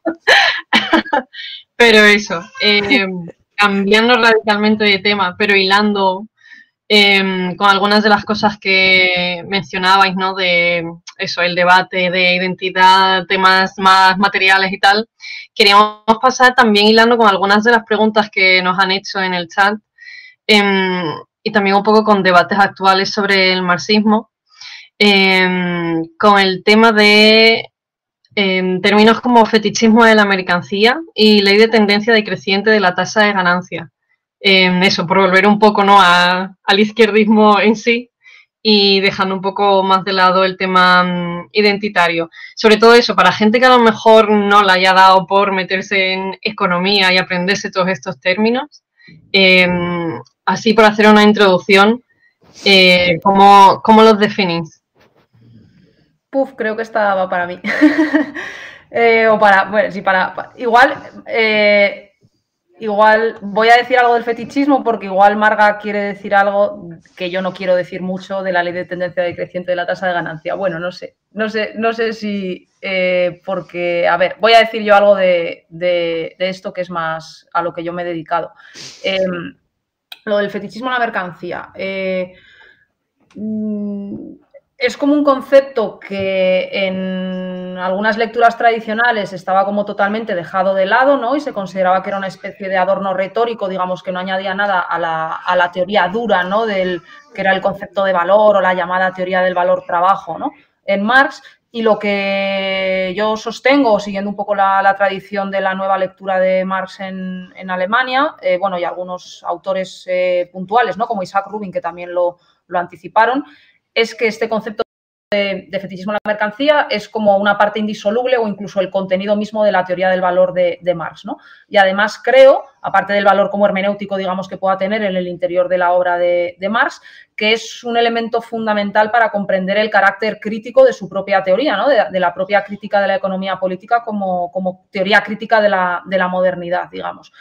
Entonces, eh, por decirlo en dos palabras y no, y no enrollarme mucho, eh, lo que Marx intenta hacer, o por lo menos es mi lectura de su concepto de, valor, es intentar plantear cómo se constituye eh, la forma misma de la, sociedad, ¿no? ¿Qué, modelo de relación, digamos, entre cosas y personas da lugar a un tipo específico de distribución social. Y lo que él descubre es que en las condiciones del capitalismo eso ocurre mediante el intercambio y la generalización absoluta de la forma mercancía. Es decir, que todo lo que existe posee la posibilidad de ser intercambiado con otras cosas. ¿no? Entonces, aquí Marx hace como, como un análisis detenido de qué implica este doble carácter de la mercancía, etcétera, etcétera. Y al final del análisis de la mercancía, al final sobre todo de, la parte del análisis de la forma de, de, valor, Marx coloca esto que llama el fetichismo de la mercancía. La idea es bastante sencilla. Eh, fetiche, el sentido tradicional que más recoge de la etnología, son esos objetos en las religiones de culturas, eh, bueno, en ese momento consideradas primitivas, lo digo entre comillas, eh, que, otorgaban como vida propia a un objeto, ¿no? Le otorgaban em, eh, como, poderes mágicos, de tal manera que un trozo de madera o, una esculturita de, un ídolo pues podía tener poderes. Entonces, lo que Marx dice es que en el capitalismo todas las cosas, en tanto que son mercancías, están revestidas de esta misma, digamos, eh, atribución de cualidades sobrenaturales. Y eso ocurre porque el carácter social eh, del trabajo eh, por el que todos estamos, digamos, imbricados y que participamos en una especie de gran organismo social que divide socialmente el trabajo y que como trabajadores individuales nos conecta a los unos con los otros mediante un sistema de necesidades, pues que eso, en lugar de aparecer directamente como una dimensión social que podría también regularse políticamente y democráticamente, ¿no? Y decidir qué necesidades tenemos como sociedad, qué cantidad de trabajo destinamos a cada cosa o cómo distribuimos la riqueza social, en lugar de hacer eso de una forma directamente social y política, dice Marx, en el capitalismo eso se decide automáticamente mediante el intercambio. Eso significa que no tenemos relaciones sociales sin la mediación de las cosas y que por lo tanto todas nuestras relaciones sociales están cosificadas. Y eso significa también que las cosas mismas que encarnan, digamos, la posibilidad de ser mediadoras en esa circulación de valor adquieren propiedades prácticamente sobrenaturales, ¿no? De tal manera que el dinero es una especie de, de sentido último ¿no? o, de, o, de, o, de, o, de, objeto prácticamente divino en la, en la, sociedad capitalista. Este, digamos, carácter eh, de fetiche ¿no? o, de, atribución de cualidades mágicas a objetos recorre todas las categorías en el capitalismo, aparece en la, en la mercancía, aparece en el dinero, aparece en el, en el capital. Y sobre todo lo que, lo que es interesante es el sentido eh, ya digo, o sea, podríamos como ahondar un poco más en la parte técnica, ¿no? De qué relación tiene esto con el concepto de valor y tal, pero por no entrar en cosas como demasiado técnicas, lo que creo que es interesante es ver el tipo de operación crítica que Marx está realizando, porque le está diciendo a la sociedad moderna, eh, burguesa, ilustrada del siglo XVIII-XIX, que se tiene a sí misma por tal, o sea, por una relación guiada, digamos, o sea, por una sociedad guiada por, por formas de racionalidad instrumental, por la era de la, de la secularización, ¿no? por haber dejado atrás todo contenido, digamos, teológico como forma de mistificación o de superstición, Marx le está diciendo, precisamente vosotros, en tanto que modernos burgueses, sois los más mistificados, los más irracionales y los más presas de la superstición. Entonces, decir que el sistema capitalista o que la sociedad moderna es la forma más primitiva, digamos, de, de encantamiento, de ilusión, pues es una especie de vuelta crítica de la, de la modernidad sobre, sobre, sí misma o de grado máximo de autoconciencia, ¿no? O sea, digamos que la modernidad primero se ilustra a sí misma y encuentra que lo que queda fuera de los confines de lo europeo, pues es aquello irracional, ¿no? Aquello mágico, aquello atrasado, y luego Marx consuma, digamos, como este, esta búsqueda de autoconciencia ilustrada, diciendo precisamente nosotros, en tanto que glorificadores de la razón o en tanto que burgueses utilitaristas o en tanto que capitalistas, somos los mayores mistificadores, ¿no? O sea, anticipa, por supuesto, la idea de dialéctica de la ilustración de Adorno y Horkheimer, ¿no? De que la propia ilustración genera mitología e irracionalidad. Em, entonces creo que por eso es tan, es tan potente, ¿no? Porque es un poco... Em, como la, denuncia de las formas de, apariencia y mistificación que la sociedad en su propia autoconciencia inmediata recibe. O sea, porque el estudio, digamos, el objeto de estudio de Marx, que es la sociedad burguesa, pues no es un objeto muerto, es un objeto que genera representaciones o formas de, aparición para sí misma. Y lo que Marx dice es, bueno, pues en esas formas de aparición inmediata estamos completamente atravesados por relaciones cosificadas que no son lo que aparecen ser y que transmiten eh, como formas de, ya digo, de, divinización o de mistificación en, en las relaciones que, que, deberían ser prosaicas. Entonces, como un artefacto muy potente también para la crítica cultural, o sea, se ha recibido así también, desde también el psicoanálisis, etcétera. Pero a mí me parece importante por, por este carácter crítico. Em, y luego, no sé, lo de la, la, ley esta, que a mí me da un poco de pereza, no sé, igual Marga quiere hablar, que seguro que pilota más de, más de economía, no quiere hablar. Bueno, pues lo resumo rápido. Em, en mi opinión, pertenece un poco al debate más técnico sobre los enunciados científicos que hace más sobre el, capitalismo y sus tendencias, que hay toda como una vía fructífera, ¿no? De economía marxista que hace, digamos, como este análisis científico, en el sentido de, bueno, un estudio científico de la economía desde eh, un aparato categorial marxista. No es lo que yo hago ni es lo que a mí teóricamente me, estimula más, ¿no? Porque creo que lo que el, mayor logro de Marx eh, no es este o no es solamente esto, sino que es un logro filosófico, que es, digamos, preguntarse por el destino de, la modernidad y descubrir que el destino de la modernidad es la generalización de la forma mercancía con todo lo que ello, lo que ello implica. Pero bueno, por resumirlo en dos palabras, la idea de Marx, esto es una cosa que, expone en el tomo tercero del Capital y además pues ha habido como bastante debate ¿no? en la recepción porque al no ser eh, obras editadas por el propio Marx sino, sino por Engels, pues hay toda una discusión también sobre qué manuscrito y cómo se ha ordenado y qué quería decir realmente Marx o si cambió de opinión o no cambió, etcétera. Eh, bueno, la idea de Marx es que existe una tendencia que es intrínseca al capitalismo, digamos que no es un accidente, sino que el desarrollo, la esencia misma del modo de producción capitalista conduce a ella, Em, que es una tendencia que lo que se llama eh, tasa de, ganancia disminuya. La tasa de ganancia es la relación entre el plusvalor y la totalidad de capital que se invierte. Entonces, lo que dice Marx es que eh, por el propio devenir del modo de producción eh, capitalista, como por la, a ver, para decirlo rápido, em, como llega un punto en que no puede aumentarse la productividad del trabajo, que en última instancia es a lo que el capital siempre tiende, como no puede seguir haciéndose simplemente mediante la extensión, digamos, de las horas de trabajo, lo que hay que hacer es aumentar la productividad del trabajo y eso solo se logra con avances tecnológicos. Eso significa eh, que el capital que se invierte en trabajo, digamos, cada vez sea menor y cada vez sea más importante la inversión en tecnología y en, y en, eh, digamos, en la, en, la, en la, parte que no es trabajo del, del capital, ¿no? Em, entonces, como cada vez la parte C es mayor respecto de la parte eh, V, en la proporción respecto del, o sea, como el plusvalor solamente sale de la parte V, pues la ganancia respecto del total eh, cada vez va disminuyendo más, ¿no? Em, aquí hay luego toda una discusión, o sea, Michael Heinrich pues ha hecho como una, una crítica, por ejemplo, a esto, diciendo que no solo hay que demostrar que C más V aumenta en una determinada proporción, sino que también hay que demostrar que lo hace en una proporción mayor a lo que le hace la relación, la tasa de plusvalor, ya no de ganancia, pero bueno, son cuestiones un poco técnicas. Lo que más me creo que es interesante que la gente le suene es la pregunta que hace Heinrich, si realmente la crítica económica de Marx pierde tanto si se prescinde de esta ley, que ha sido como un poco debatida, porque ya digo que como que a nivel, digamos, matemático de fórmulas hay debate sobre si Marx, la demostración de Marx es concluyente o no, y lo que Heinrich pregunta es si la crítica de Marx realmente pierde tanto si se quita, digamos, este, esta, esta ley, eh, y también si se puede sostener una teoría de las crisis como existe en Marx sin atender a esta ley.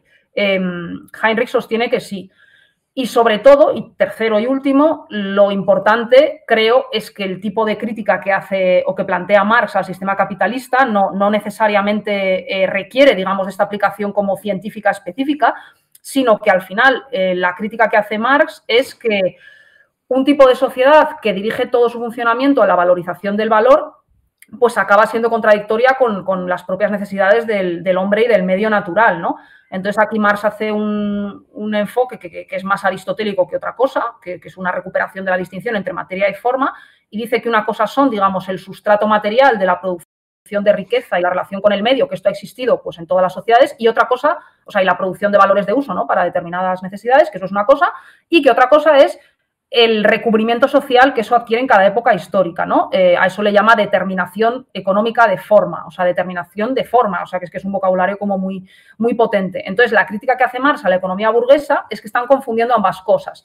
Em, y que, por ejemplo, cuando los fisiócratas hablan de la fertilidad, de la, o sea, de la productividad natural de la tierra, em, están confundiendo la capacidad de la tierra para darnos, digamos, alimentos, para plantar trigo y cosechar un cereal, con la, digamos, traducción capitalista o conversión de ese producto natural en, mercancía, ¿no? Entonces, más lo que está diciendo todo el rato es la economía burguesa fetichiza porque convierte en necesario y natural lo que solamente es una forma económica transitoria del metabolismo, digamos, del, hombre con la, con la naturaleza, ¿no? Entonces, es como bastante potente, es como una recuperación, creo, del, del esquema aristotélico y una crítica como a la esencialización del modo de producción capitalista que la economía burguesa considera que es el único que hay, porque lo, lo confunde con la, con la economía per se, ¿no? Cuando Marx se ríe de, em, definen al buey que tira del arado como capital, o sea, como, como, como, si no hubiera distinción entre la forma económica y el sustrato, en este caso animal, que, ejecuta ese, trabajo mecánico. ¿no? Eh, y bueno, ese sería un poco el, resumen. Vale. O sea, a mí, solo por, por, añadir a lo que tú decías, yo creo que el tema de la tendencia, la famosa ley, primero eh, tiene, tiene, que ver básicamente con la composición orgánica del capital, es decir, capital constante y capital variable, lo que tú llamabas CUV, ¿no? El que produce plusvalor es el capital variable, eh, según Marx, no el capital constante. En la medida en que se reduce el capital variable justamente porque las transformaciones tecnológicas lo que hacen es aumentar el capital constante, justamente disminuye el plusvalor. Eso parece obvio, ¿no? A medida que va disminuyendo el plusvalor, pues es evidente que la tasa de ganancia, que como has dicho es la relación eh, del beneficio con el conjunto del capital, va bajando. Eh, hay algunos análisis que a mí parecen interesantes sobre que eso es cierto. Es decir, que si tú analizas la composición eh, mm, justamente del capital en el último siglo, resulta que es verdad que la disminución del capital variable ha producido una disminución del beneficio en los sectores de la producción, que serían los que Marx está hablando eh, en primer lugar. Pero resulta que el capital se ha transformado a sí mismo. Es decir, que así como esta ley en la, propia, en la lectura más clásica marxista se podría entender como el final del capitalismo, el capitalismo se hunde porque ya no puede sacar plusvalor de, donde, de ningún sitio, la transformación del capital lo que hace es neutralizar o mm, relativizar esa ley introduciendo o sacando, quizá no plusvalor en el sentido marxista del término clásico, pero sí sacando rendimiento de otro tipo de lugares donde no existe ese capital variable como creador de plusvalor, ¿no? Por ejemplo, el capitalismo especulativo, la financiación de la economía, el apalancamiento de la deuda por parte de los propios consumidores, etcétera, etcétera. Eso genera un aumento de la rentabilidad del capital sin que a su vez haya un aumento de plusvalor que sería el que lo justificaría. Y, de, de esa manera, la ley tendencial de la caída de la tasa de ganancia es a su vez compatible, podríamos decir, ahí la pregunta de Heinrich, es compatible con un mantenimiento del capitalismo en una estructura completamente distinta, que sería el capitalismo actual. Y si eso lo enlazas con lo primero que señalabais sobre el fetichismo de la mercancía, yo creo que ahí lo fundamental está en entender que el fetichismo de la mercancía consiste básicamente en absolutizar la categoría de mercancía como forma de interacción social productiva. Es decir, no puede haber ninguna interacción social productiva que genere riqueza que no pase por la forma mercancía.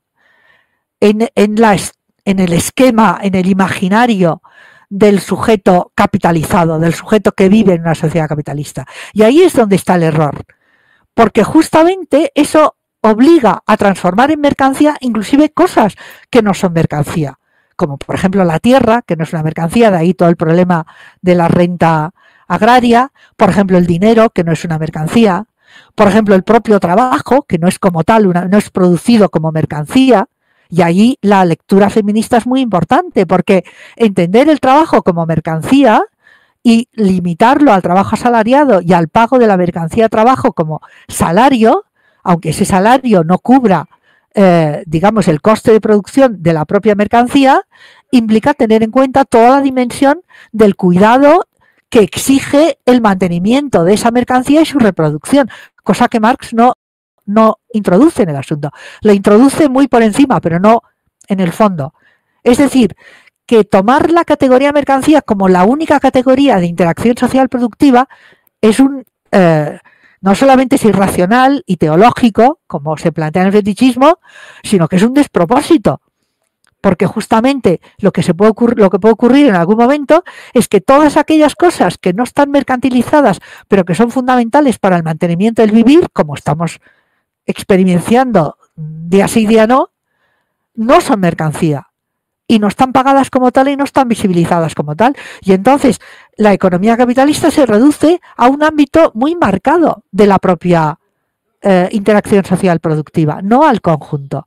Y ahí es donde está eh, el gran problema.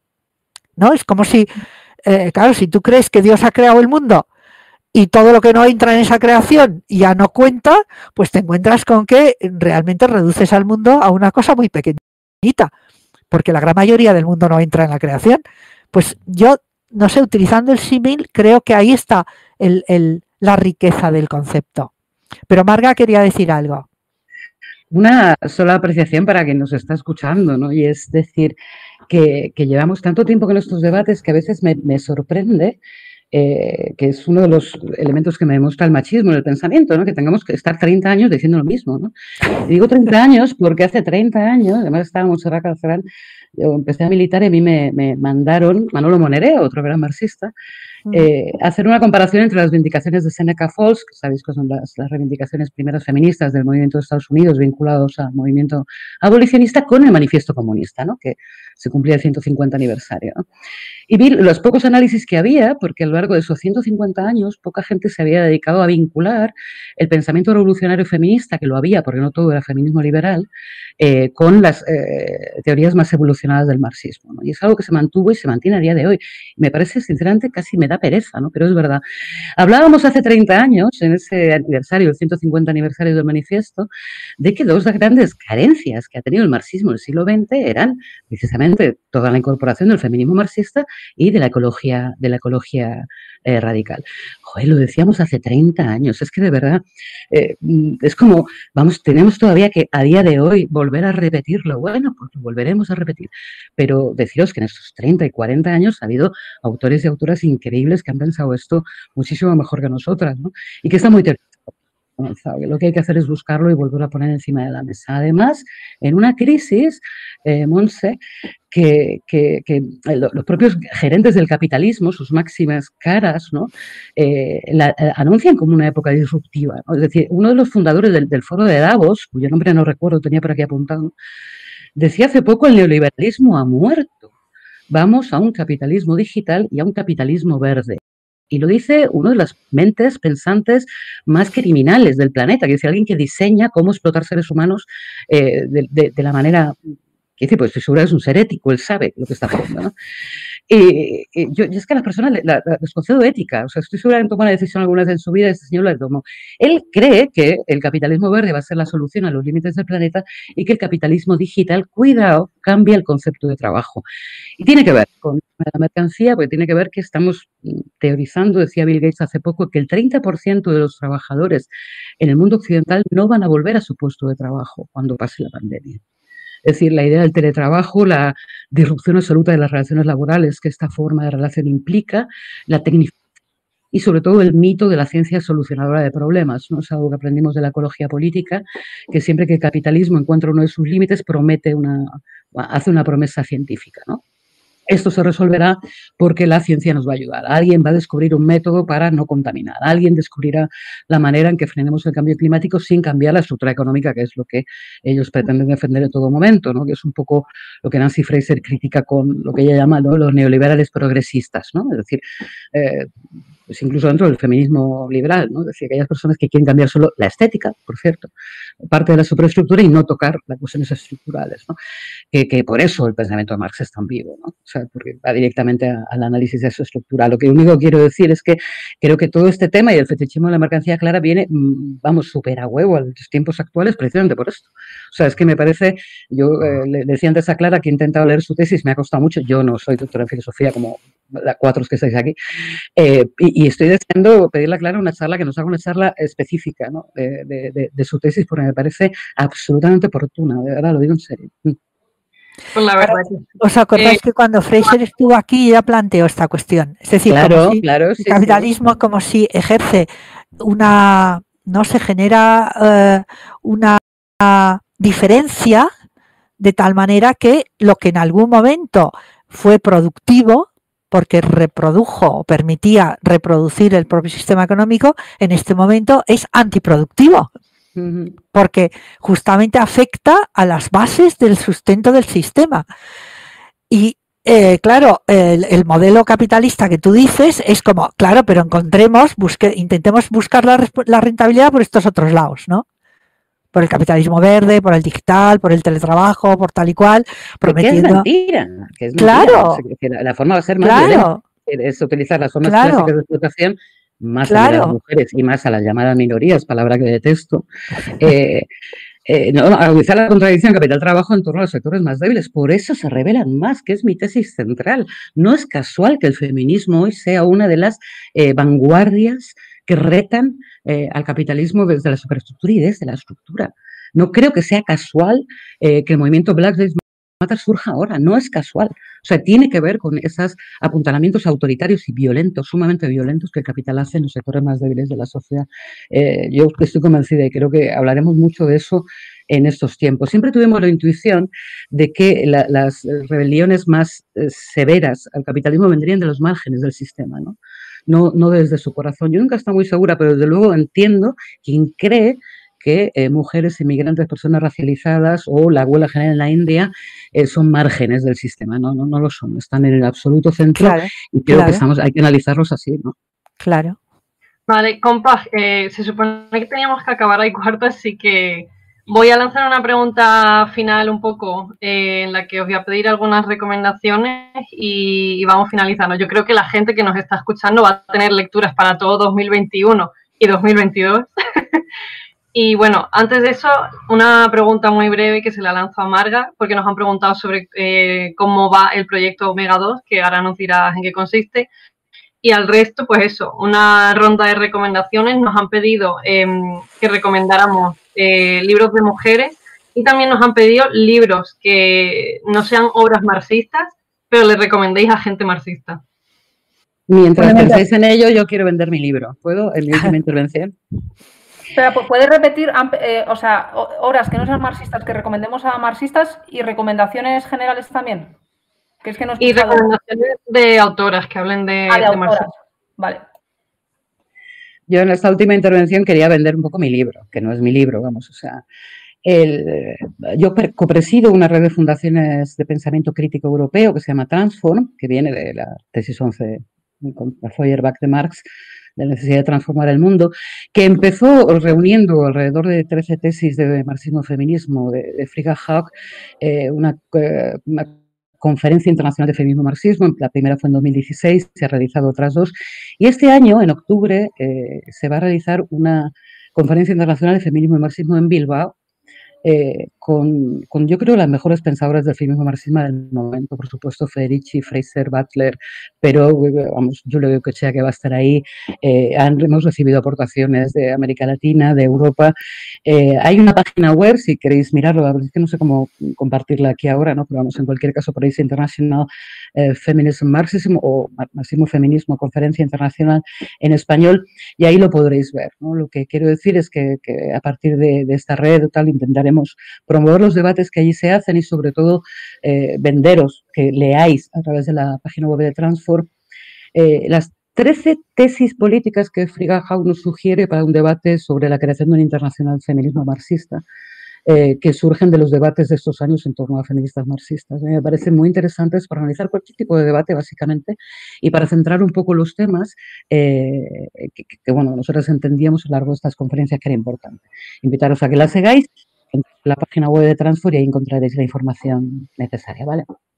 Vale, pues digo yo alguna recomendación. Eh, primero, a ver, alguna recomendación de, eh, de autoras. Eh, tengo un par alemanas, una es Rachel Yegi, que ahora es profesora en, la Humboldt en, en, Berlín y ella ha trabajado sobre todo teoría crítica.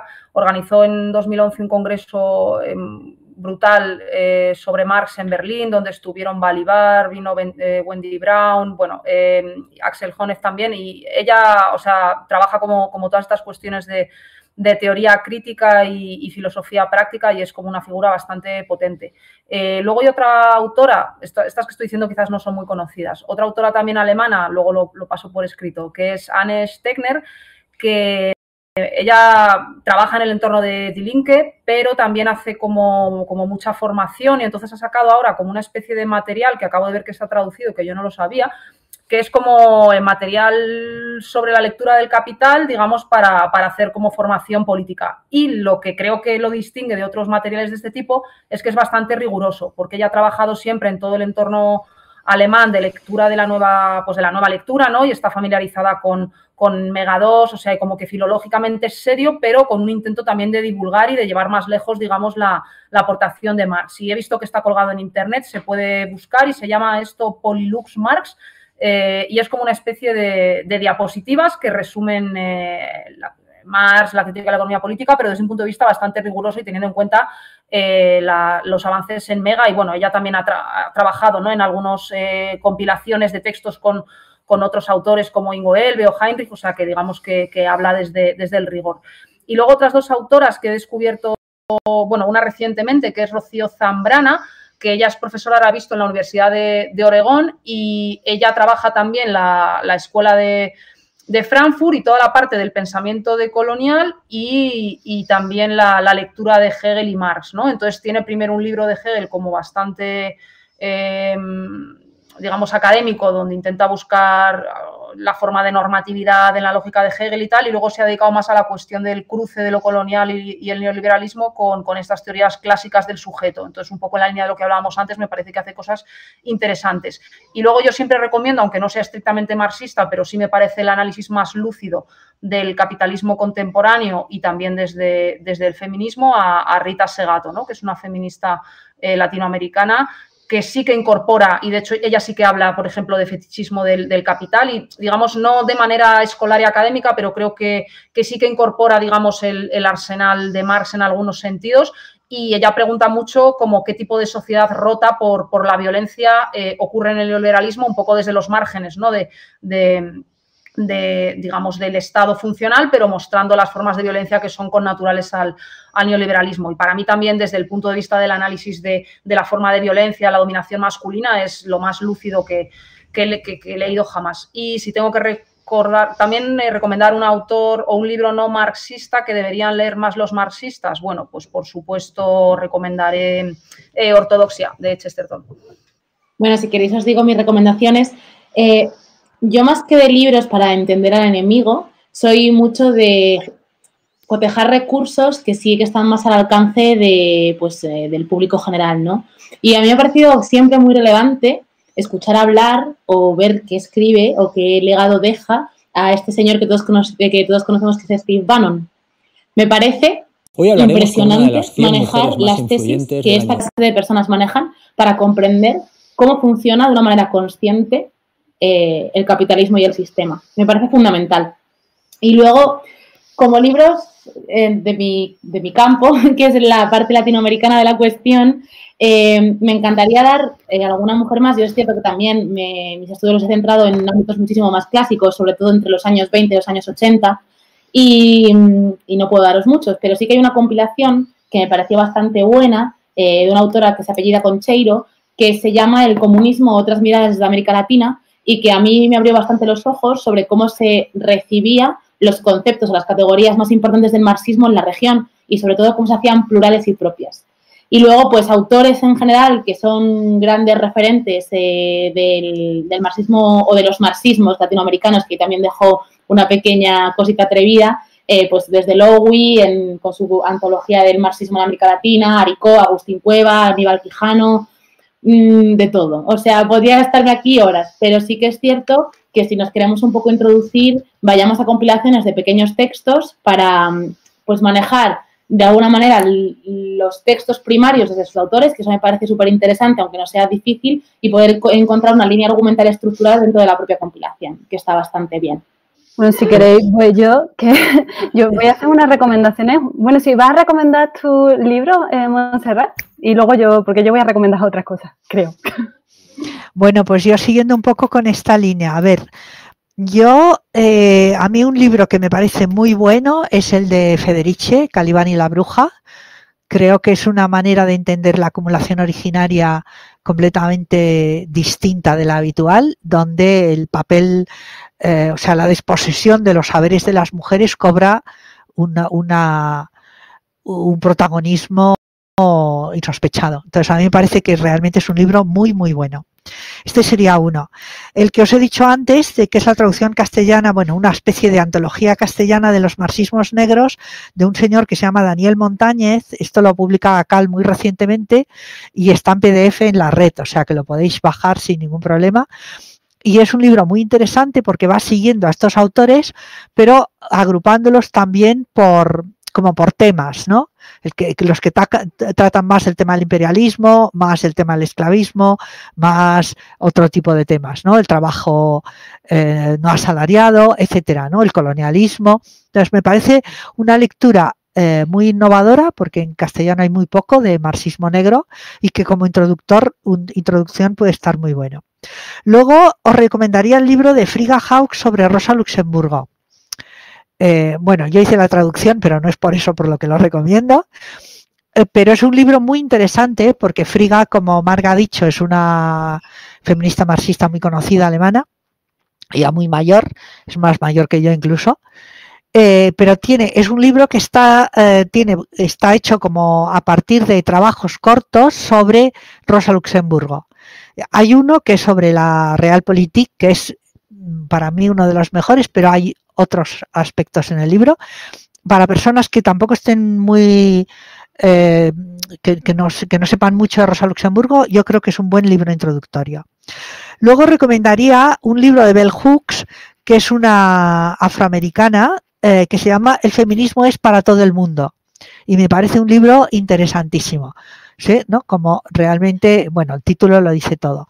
Y otro de una argentina eh, más ligada a lo que podría ser un marxismo un poco heterodoxo, más en la línea operaísta italiana y tal, eh, que se llama La potencia feminista y que también es un libro recién publicado y me parece un libro muy interesante, ¿no? Sobre todo esa, bueno, ese modo de entender eh, esa intersección, ¿no? esa ligación entre feminismo, marxismo, mujeres trabajadoras, asalariadas o no, trabajo informal, Latinoamérica, porque ella ubica mucho su trabajo de campo en Latinoamérica.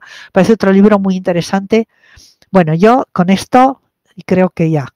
Y luego, pues yo qué sé, toda la eh, el arte y todo lo que podáis ver, música, etcétera. eso voy yo, eso voy yo. porque precisamente yo lo que quería reivindicar es que no se hace pensamiento solo desde el texto escrito. Y me parece importante eh, plantearlo así, que cuando recomendamos autoras también hablemos pues, de otros referentes. Y yo quería aquí hablar de, de, una autora fotógrafa que a mí me fascina, que es Tina Modotti, que últimamente se ha recuperado bastante, pero suele estar bastante olvidada. Que además el fotoperiodismo es una cosa que no se suele trabajar porque está un poco en tierra de nadie y en mi campo, así que si no la conocéis, buscadla porque es maravillosa. Eh, luego también quería reivindicar un poco a la gente que está empezando, que quizá que todavía no se ha doctorado o está a punto de doctorarse, pero ya está eh, marcando un poco el camino dentro de la estética marxista. Quería hablaros de Raquel Reyes, que hace poquito le invitamos a una jornada sobre Sánchez Vázquez precisamente, hizo una reflexión muy lúcida sobre eh, su aportación a la literatura. Y también quería recomendaros a Cristina Parapar, que está ahora en, creo que se pronuncia así su apellido, no estoy segura, está ahora haciendo su tesis doctoral sobre filosofía de la música en, Francia y también me parece muy interesante. Le publicamos un artículo en Fedro que era sobre ideología y música y os lo recomiendo a todos también. Y luego em, quería también hablaros eh, de Ruth Rubio, que tengo la suerte de que sea amiga mía, pero eh, además me parece que es una dramaturga maravillosa. Em, y em, ella está trabajando ahora muchas cosas en general, pero ha hecho unos textos sobre desmemoria eh, que tengan que ver con la desbandada, que me parecen también muy, muy coherentes porque no hablan de marxismo de manera evidente, pero está presente a lo largo del texto. Y para finalizar, la obra de alguien no necesariamente marxista, pero que creo que es muy importante, os recomendaría a Alex Peña, que mm, es un dramaturgo también que está haciendo cosas un poco extrañas de hibridación de medios, eh, trabaja mucho con eh, plataformas virtuales, hace poco estrenó, estuve viendo durante el confinamiento una obra de teatro en Zoom y se está cuestionando mucha de la problemática que existe ahora misma desde una perspectiva, yo creo, bastante crítica con el sistema, si no explícitamente marxista, sí muy interesante para que sepamos dónde situarnos. Bueno, pues si queréis con esto cerramos. Yo la verdad es que entre que soy muy friki de la economía, eh, me interesa un montón todo lo que dice Paula, sobre todo de cultura, mm, que también me gusta muchísimo escuchar a gente hablar de América Latina, porque es un tema del que no manejo nada eh, es que podría haber estado aquí 20 mm, horas más, pero bueno, sé que tenemos vidas aparte, así que daros las gracias a las ponentes porque ha sido un popurrí maravilloso de muchísimos temas que contamos con vosotras para futuras charlas, evidentemente, para seguir ahondando en eso, todos los distintos asuntos que han salido aquí hoy. Em, para la gente que nos está viendo, recordaros que las recomendaciones y todo esto que nos están haciendo las ponentes las vamos a recoger. Eh, las compas están haciendo un hilo por Twitter para que podáis seguirlo. Y mm, bueno, eso, eh, en Twitter, en Instagram, en Telegram nos llamamos Jóvenes IU, así que nos podéis buscar para eso, ver todas las recomendaciones que nos han hecho. Como decía, tenéis lectura no para 2021, sino para la próxima década, más o menos. Para el próximo ah, confinamiento, dilo todo.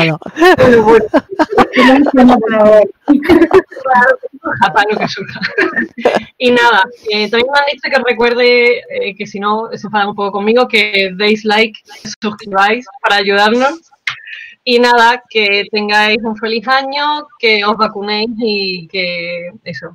Seguimos por aquí, seguimos haciendo charlas y muchas gracias a todo el mundo por participar y por aguantarnos casi dos horas y media. Gracias. Gracias, gracias. Gracias. Hasta luego. Hasta luego. cuidaros. Un placer. Hasta luego.